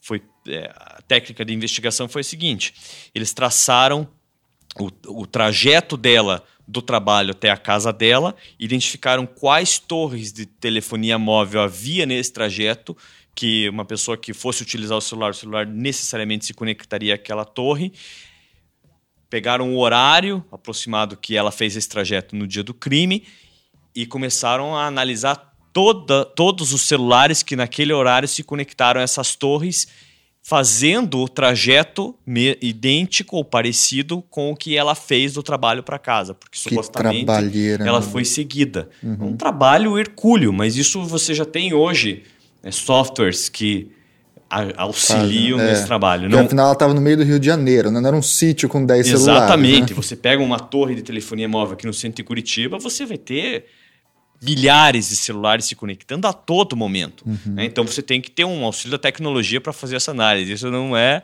não é feito de uma, de uma forma manual. E daí foi identificado, é, foram identificados esses policiais a partir é, desses dados de de das torres de telefonia móvel que havia é, que, que esses policiais haviam passado, haviam feito aquele trajeto naquele horário, né, o mesmo horário que ela tinha se deslocado do fórum, do local de trabalho dela para casa. Claro que essa não deve ter sido a única prova Sim. Né, que surgiu ali nesse caso, mas essa foi uma mapeou delas. Mapeou bem, né? Mapeou Com bem, certeza. exatamente. Um outro caso é, interessante aqui é o Maryland versus King, né, que envolve uma questão de coleta de material para abastecer banco de DNA. Né? Essa é uma outra questão bem interessante que a gente entra já no campo do biodireito também, né? da biotecnologia, etc. Né? É, como é que fica essa questão? Como, como é esse caso e quais são a, as questões que ele traz né, para gente? Esse caso é um caso que chegou na Suprema Corte em 2013. Ele, ele questionou uma, uma lei estadual lá do estado de Maryland que criava um banco estadual de DNAs. O que, que essa lei dizia? Que todo sujeito que era preso pela prática de um crime violento, né, de acordo com critérios definidos nessa lei, ele, no momento da sua prisão, na hora que ele estava sendo lá fichado, vamos colocar, vamos colocar assim, ele deveria ter retirado uma, retirado uma amostra de saliva na, na, da, sua, da sua boca, um mouth swap, que eles chamam, né? Uhum. Com um cotonete, assim, você tira um pouco de saliva, é, para obtenção de material genético e armazenamento num banco de dados de DNA apenas para fins de identificação da pessoa. Ou seja, a lei não a lei que estava sendo questionada, ela não autorizava que isso fosse usado para fins de investigação criminal. Tá? Era montagem de um banco de dados. Mas no caso do King, o que, que eles fizeram? O que, que a polícia fez? Jogou isso, é, começou a. tirou a amostra de DNA dele, abasteceu o banco de dados, mas cruzou com um outro banco de dados de casos não resolvidos em que havia DNA, DNA coletado na cena do crime. E identificou o DNA do King num estupro, que havia ocorrido anos antes e que não existia prova nenhuma que ligasse o King àquele fato. A não ser essa. E ganha, acertaram na loteria ali. Apareceu o DNA do cara, é o mesmo DNA que foi recolhido naquele caso de estupro, recolhido da vítima, provavelmente naquele caso de estupro. O King foi processado e condenado por isso. Então se questionou aí a constitucionalidade desse mouth swap, né? Isso, isso é, seria uma invasão indevida da privacidade da pessoa, contra a vontade dela, né? É, uhum. ofendendo não só a quarta emenda, é, mas também a quinta emenda, que é o direito lá de, de você não produzir prova contra si mesmo na Constituição dos Estados Unidos. É, o que, que a Suprema Corte decidiu? Essa decisão também é de 2013, que isso não constitui é, violação nem da quarta nem da quinta emenda. É, foi uma decisão apertada também por 5 a 4 e, e basicamente a Suprema Corte disse o seguinte: uma vez preso o sujeito, uma vez preso, é, ele tem reduzidas as suas expectativas em relação à privacidade. Então, na mesma forma que ele vai ter que ir lá tocar o piano, como a gente diz, né, fornecer suas digitais, não há uma invasão significativa da privacidade dele naquele momento, é, apenas por se colocar um cotonete e retirar uma amostra de é. DNA da saliva dele.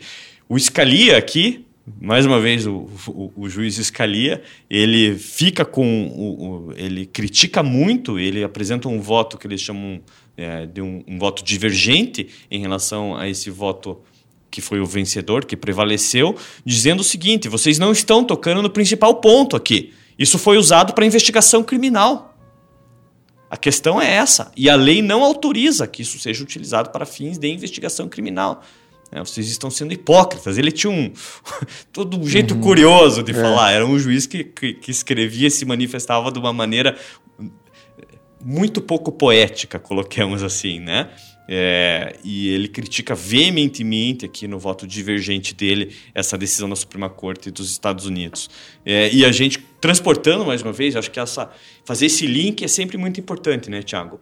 Essa questão do, do banco de DNA para o Brasil, nós temos no, no Supremo é, sendo questionada nesse momento a Lei 2.654/2012, que alterou o artigo 9 a da lei, incluindo o artigo, né, o nono A na Lei de Execuções Penais, que criou no Brasil o banco de, o banco de DNA, é. no caso de pessoas condenadas por crimes violentos e crimes hediondos. Essa lei tá, é, foi questionada no recurso extraordinário, que recebeu, é, no âmbito do STF, o reconhecimento de repercussão geral e esse caso está pendente de decisão no Supremo Brasileiro. É, basicamente, uma discussão muito semelhante Sim. à que se deu lá nos Estados Unidos. Não, e essa é uma questão muito tensa mesmo, a existência de bancos de dados, né, que envolvem informações íntimas ou pessoais sobre os indivíduos, né? É, eu não tenho agora toda certeza, mas eu lembro de já ter visto que, por exemplo, na Alemanha é proibido o Estado recolher e ter banco de dados com informações dos seus cidadãos em virtude do passado do regime nacional socialista que usou esses mesmos dados para perseguir todo mundo na hora que precisava, né? Então, na Inglaterra, também se não me engano, tem algumas restrições às pessoas exigirem a apresentação de documento, né? A polícia não pode exigir o RG da pessoa, né? Porque o Estado não pode interpelar dessa forma. Nos Estados Unidos também não. Sem uma reasonable suspicion de atividade ilícita, você não pode levar geral na rua uhum. nos Estados Unidos. Você não pode levar geral, você só vai levar geral. Em Nova York, isso gerou já problemas monstruosos para o departamento de polícia lá. Eles, eles foram processados e condenados na justiça americana a rever toda a política deles em relação a esse, essa questão de dar geral nas pessoas sem ter uma reasonable suspicion, ou seja, um mínimo de indicativo concreto e objetivo de que aquela pessoa está praticando ou acabou de praticar uma atividade ilícita. Algo que no Brasil é um é impensável. A gente quase, às vezes, você, eu já comentei isso com alguns colegas, eles dão risada de mim. É. Né? Não, mas como que não vai dar geral? Né? Tem, tem rotineiro, geral. né? É, rotineiro, é. rotineiro, em algumas situações. Né? Pois é. Por fim, caminhando já para o final do nosso programa, é, algumas questões que são interessantes são, digamos, agora indo para os limites né, da, dessa discussão, porque esses, até esses momentos a gente viu coisas que tiveram casos na Suprema Corte ou que estão chegando, estão virando lei. E tem algumas outras que são ainda terra de ninguém, né? Campo completamente aberto. Que é o caso do uso de drones, né, como mecanismo de investigação. Agora estão aparecendo algumas leis para regulamentar o uso de drones, né? É, o policiamento preditivo em Chicago, que tem uma, uma política especial, né? E a questão também do uso de leitores de placas veiculares em, em massa, em, em regiões é, de, de e sobretudo sobre o argumento do terrorismo, né, de impedir ataques terroristas e etc. Fala pra gente um pouquinho sobre essas questões, André. O uso de drones, ele como é que se usa uma drone? Né? É, ele, ele, come, ele começou, na verdade, dentro do exército americano, né?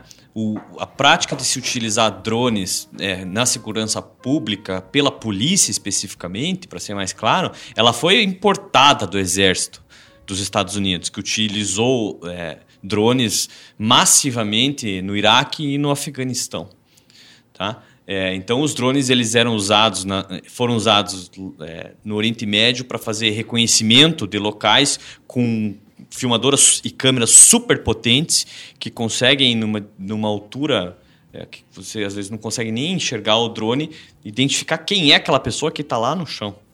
Então você se, se, se criou uma tecnologia em que você não coloca em risco a integridade física das pessoas e ao mesmo tempo você consegue ter o mesmo resultado, que você teria Sim. resultados até melhores, porque o drone consegue ir em locais que o ser humano não conseguiria ir. Né?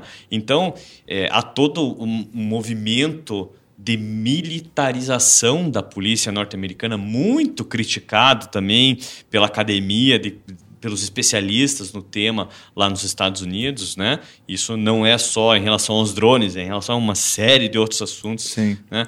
É, porque o drone também ele não enxerga como um ser humano apenas, né? Ele pode ter a nossa visão, mas ele pode também ver em forma de calor, ele pode ver com infravermelho, pode ver no escuro, então é uma potencialidade extrema. Né? Inclusive, tem casos envolvendo já uso de, de leitura de calor né? Uhum. para incriminar pessoas. Né? Sim. É, a gente pode fazer uma, até uma analogia do uso do drone com dois casos interessantes. Não tem nenhum caso ainda em que isso foi questionado. Tá? Existe uma regulamentação em relação aos drones, ao uso de drones, isso no Brasil também já está sendo regulamentado, mas já com uma preocupação mais. De tráfego aéreo. De, né? Do ponto de vista de segurança do tráfego aéreo, é. já, exatamente, mas não, do, não nessa perspectiva que a gente está tratando aqui. Né? Então, tem dois casos lá que a gente pode mais ou menos antever como é que a questão dos drones pode ser abordada. O primeiro caso, você mencionou, é o uso de um detector de calor, que é o caso Kylo. Né? O sujeito o policial desconfiou que o sujeito estava é, plantando maconha dentro da casa dele e ele pegou um detector de calor, coisa que um drone poderia fazer também, porque a maconha ela precisa de lâmpadas especiais, ela precisa de todo um, um ambiente, é, uma temperatura ideal para crescer, aparentemente mais quente. Eu não entendo disso, mas é o que é, são os fatos do caso. E daí ele, o, o, dro, o esse detector de calor, identificou realmente é, que em determinado local daquele imóvel, daquela residência, havia é, uma temperatura muito mais elevada do que em relação a outros locais. Junto com daquela residência, junto com outros elementos de prova ali também, foi requerido um mandado de busca e apreensão e efetivamente descobriram que o sujeito estava plantando maconha dentro da casa dele. Viu todas as casas frias e só uma quente no Só meio. aquela quentinha, né? É. E naquele quarto... Naquele quarto específico. aquele né? quartinho dos fundos, assim, Sempre né? sendo umas fumaças daquela casa. Exatamente. e isso foi parar na Suprema Corte dos Estados Unidos. E a Suprema Corte decidiu que houve uma invasão à privacidade, sim, com o uso desse aparelho de detector de calor, porque ele, é, ele sem autorização judicial, isso foi feito, né? Ele invadiu a intimidade da casa do sujeito e a privacidade da casa é sagrada. Os americanos eles realmente prezam muito por essa questão é, do, da residência, da casa como um, um espaço sagrado do, da, da, pessoa, né? É, e outro caso que aconteceu, mas a decisão daí foi inversa, foi um caso na Flórida que se utilizou um aviãozinho mesmo para ver se o sujeito estava plantando maconha porque não conseguiam enxergar é, no terreno dele se havia droga ou não por causa de um muro, e a polícia, sem mandado de busca e apreensão, sem ordem judicial, pegou um aviãozinho com uma câmera super potente e filmou os pés de maconha que estavam lá no quintal do cara. Com base nas imagens desse avião, pediu um mandado de busca, entrou na casa e conseguiu é, prender o sujeito com aqueles pés de maconha. A Suprema Corte aí reconheceu que não, que não é ilícita uhum. essa apreensão sem ordem judicial, é, fazer essas imagens aéreas e aí a gente pode fazer um paralelo já com o drone, né? Uhum. Se fosse um drone e não um avião, a gente pode. Sim. É, Até que... porque desde os anos 30, o. Eu sempre acho estranho isso, né? Mas foi em 1935, se eu não me engano, que o Brasil é, colocou o espaço aéreo sob o domínio da União, né? Então você é dono da sua casa do chão da sua casa, né? E até onde tem teto. Um centímetro para cima é União, né? Isso é uma loucura de você pensar, porque ante, antigamente era até o acho que é o Acurso, aquele jurista medieval lá do século XI falava que a propriedade vai do inferno ao céu, né? Ou seja, você é dono do extremo até o, o magma e depois até o extremo alto do, espaço, né? Hoje em dia já não é mais assim, você é dono da superfície ali, né? Exatamente. E porque o avião também, nesse caso, a Suprema Corte Americana disse, obedeceu todos os regulamentos para o tráfego da aéreo. ANAC americana. Exatamente. Nada a ver com atividade de investigação, enfim. Né? E acabou decidindo pela validade daquela apreensão daquela prova. Então, o uso de drones, ele vai certamente encontrar casos, eles já estão sendo usados, concretos que vão gerar essas discussões. E a gente tem dois casos aí, o Kylo, né? E, e, e esse outro caso que o nome dele é Riley versus Florida também, é, tem o Riley versus Califórnia e o Riley versus Florida. Esse é o Riley versus Florida. Esse cara aprontou esse Riley, hein? É. Na Califórnia. Ainda bem que um, é, você pode pensar que não é o mesmo, talvez, é, né? Mas não, vamos criar esse mistério que fica mais interessante. As pessoas pesquisarem depois, né? É, mas a gente não sabe. Vamos ter que esperar para ver o que, que a Suprema Corte vai falar em relação aos drones, né? É. Esse outro tema, Tiago, que você mencionou, do policiamento preditivo, ele é um tema absolutamente novo, né? O que está acontecendo também aí nos Estados Unidos, né? É, a, a, polícia, algumas polícias, de departamentos de polícia maiores, eles criaram verdadeiras bases gigantescas de dados alimentados não só é, por bases da própria polícia, que ela já possui em relação às pessoas, mas por outras fontes, né? Que é, são analisadas através de um software que tem um algoritmo Uhum. E que identifica a partir dessas, de, de, dessa, desses dados que alimentam esse software o risco de uma determinada pessoa praticar um crime ou ser vítima de um crime num determinado período de tempo. Nossa, é, é uma... o uso de Big Data assim, num extremo, até deturpando. Exatamente, é o, é o Minority Report mesmo, né?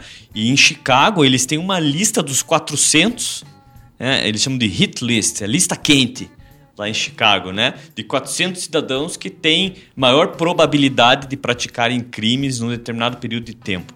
Aí, é, dependendo do caso, a polícia de Chicago, junto com assistentes sociais, vão lá e batem na porta do sujeito. Tá precisando de alguma coisa? Então, você tá precisando de alguma coisa? Como é que você tá? Hum, nós estamos de olho em você, meio que dando um, dando um recado, né? A verdade é essa, dá um recado pro cara, olha, é. Caraca, isso é muita loucura, né? É, vai, nós estamos de olho em você, cuidado, né? E o cara tá lá na casa dele, aparentemente não fez nada de errado ainda. É, é essa questão do ainda, né? essa projeção temporal da ação humana, Impressionante. né? Impressionante. Isso está se proliferando lá. Existe, assim, interessante também é, perceber, quando você começa a ler sobre esse tema, né? Que existem empresas, isso virou um negócio lá já como tudo nos Estados Unidos, tem tendência de se tornar um negócio, né? Empresas produzindo softwares cada vez mais avançados, com leituras cada vez mais sofisticadas e vendendo esses softwares para departamentos de polícia de Nova York, de Chicago, New Orleans tem um programa semelhante também, New Orleans no sul dos Estados Unidos. Caraca. Isso é perigoso porque uma extrapolação disso pode chegar a uma, uma condição de, de, o alienista do Machado de Assis, né? Todo mundo ser potencial criminoso. Porque ele vai analisar assim, ó, você potencialmente pode tomar uma cervejinha e sair dirigir, né? Você pode potencialmente cometer um pequeno delito, né? E aí, no fim das contas, todo mundo é potencialmente alguma coisa, né? Isso é perigosíssimo mesmo. Eu acho que tem vários problemas também. É, há uma, primeiro, há uma falta de transparência isso. Ninguém sabe quem são esses 400 cidadãos. Ninguém sabe quem são esses 400 cidadãos, ninguém sabe como é que esse, quais são os dados que alimentam esse algoritmo e ninguém sabe qual é esse algoritmo. Em Chicago, isso já foi até. Uh, existem uh, institutos lá nos Estados Unidos, ONGs que é, trabalham nesse campo da, da, preservação dos direitos à privacidade dos cidadãos, que foram atrás já desse algoritmo, solicitaram formalmente e não conseguiram ter acesso a esse algoritmo. Né? Então, uma falta de transparência que gera uma falta de controle na outra ponta. Né? O que não é transparente não, não tem controle ou vai ter um controle falho. Né? É, por quanto tempo esses dados podem ficar armazenados? Por quanto tempo o sujeito vai ficar na lista ou não vai? O sujeito que está na lista pode ser feito o que com ele? Que tipo de intervenção pode ocorrer ou não pode? São várias, vários os questionamentos que começam a surgir. E esse é um debate que está é, surgindo assim com força lá nos Estados Unidos. Muito bem. E por fim, a questão do uso de leitores de placas veiculares, né? Que acontece sobretudo em Manhattan, né? É, é. Todo o sul da ilha de Manhattan, ele é monitorado por câmeras é, que leem placas de veículos instantaneamente alimentam uma grande base de dados que identifica imediatamente quem é o proprietário daquele veículo e já faz um cruzamento com outras. Esse tema está relacionado àquele do procedimento preditivo que a gente estava conversando, com outras bases de dados, é, identificando também o potencial perigo daquela pessoa, né? E isso está espalhado por todo o sul da ilha de Manhattan. E daí surgem as questões também. É, como é que isso é usado? Por quanto tempo que isso é armazenado? Né? Porque a, e a invasão à privacidade de pessoas inocentes que estão ali indo para o trabalho, passeando com a família. Né? Quem, quem, quem esses dados vão poder ser compartilhados com alguém? Com quem? Como? Quando? Por quanto tempo? Para qual finalidade? Pois é. É, a gente fica, o povo na internet fica zoando, né? Isso é muito Black Mirror, né? Já tá no Black Mirror, meu amigo. A gente só não se ligou nisso. A gente já né? vive num Black Mirror. É, né? a gente só não se ligou nisso. Muito bem. Então, partindo para nossa parte final aqui, de indicações, sugestões, livros, documentários, filmes, coisas que possam estimular a cabeça né, dos nossos ouvintes. O que você indica, Luiz, para gente aí de sugestões para os nossos ouvintes que queiram é, explorar mais esse assunto? Bom, é, eu indico meditação. Meditação? Meditação. Para ser um bom perito, tem que meditar. Para ser qual, um, um, qualquer operador do direito que vá lidar com tecnologia, meditação. Não meditação no sentido de esvaziamento da mente. Não vou falar que a, é, a pessoa tem que sentar numa posição zen e, e fazer, mas meditar no sentido de construção do conhecimento todos os dias nós temos que exercitar a construção do conhecimento. Né? É, você fazer essa análise crítica quando se deparar com um vestígio cibernético, por exemplo. Né? Você construir o conhecimento em cima daquilo. Então, o operador de direito, quando pegar um laudo pericial, ele meditar sobre aquele laudo. Né? É, eu dou um exemplo clássico que é você, a, a mãe fala para a criança assim: é, filho, vai lá e pegue a cadeira com o braço. Só que a criança só sabe só tem como referencial cadeira e braço. Por que, que ela vai lá e pega a cadeira com o braço? Porque ela construiu o conhecimento imediatamente a partir desse exercício de meditação que ela fez. Que ela fez. Uhum. Então lembrar sempre que a filosofia ela dá qualidade às perguntas. A ciência dá qualidade às respostas. Não tem ciência no mundo que responda uma pergunta que não existe. Então, é, a dica que eu dou aqui, é, antes de qualquer livro, existe uma é, é, até na, nessa área a literatura é muito escassa, né? Uhum. A, a, o primeiro exercício que eu é, que eu deixo aqui, acho que se eu conseguir que as pessoas façam esse exercício de meditação, eu já já já estou satisfeito. E Pensem nas perguntas antes de pensar nas respostas. Justamente. É, exercitem a filosofia porque não tem ciência no mundo que responda uma pergunta que não existe. Poxa, quebrei a cara. Tinha certeza que ia indicar o Arthur Conan Doyle, obras completas. né? não deu certo. O Sherlock Holmes aqui da gravação. E André, você aqui que indica de sugestão aí para o nosso ouvinte que queira explorar melhor essa discussão? Bom, vamos lá. É, parece clichê, mas o Minority Report, né? é, aquela primeira conversa nossa sobre inteligência e análise de dados, e formação de bancos de dados, e prevenção de crime, né? O Minority Report é um filme já antigo, mas ele é, no, parece que se aplica muito essa realidade que a gente vivencia hoje, né? Uhum. É, o filme do Edward Snowden tem um filme... Citizen 46, 44, não lembro exatamente. Eu não lembro do nome também. Vai estar tá no post aí. Tá no, é fácil de encontrar também, né? O filme é bom, o filme. Eu achei, Só não pode baixar ilegalmente, que senão não. o Luiz vai atrás de você. Não, tudo, tudo tem que fazer tudo certinho, né, gente? É, posso indicar um podcast, Thiago? Mas deve. tem um podcast é, americano chamado Criminal Injustice. Ah, legal. Ele, o, o âncora desse podcast é o David Harris, que é professor na universidade, na faculdade de direito da Universidade de Pittsburgh. E ele, é, é, ele toca vários desses temas que nós tratamos.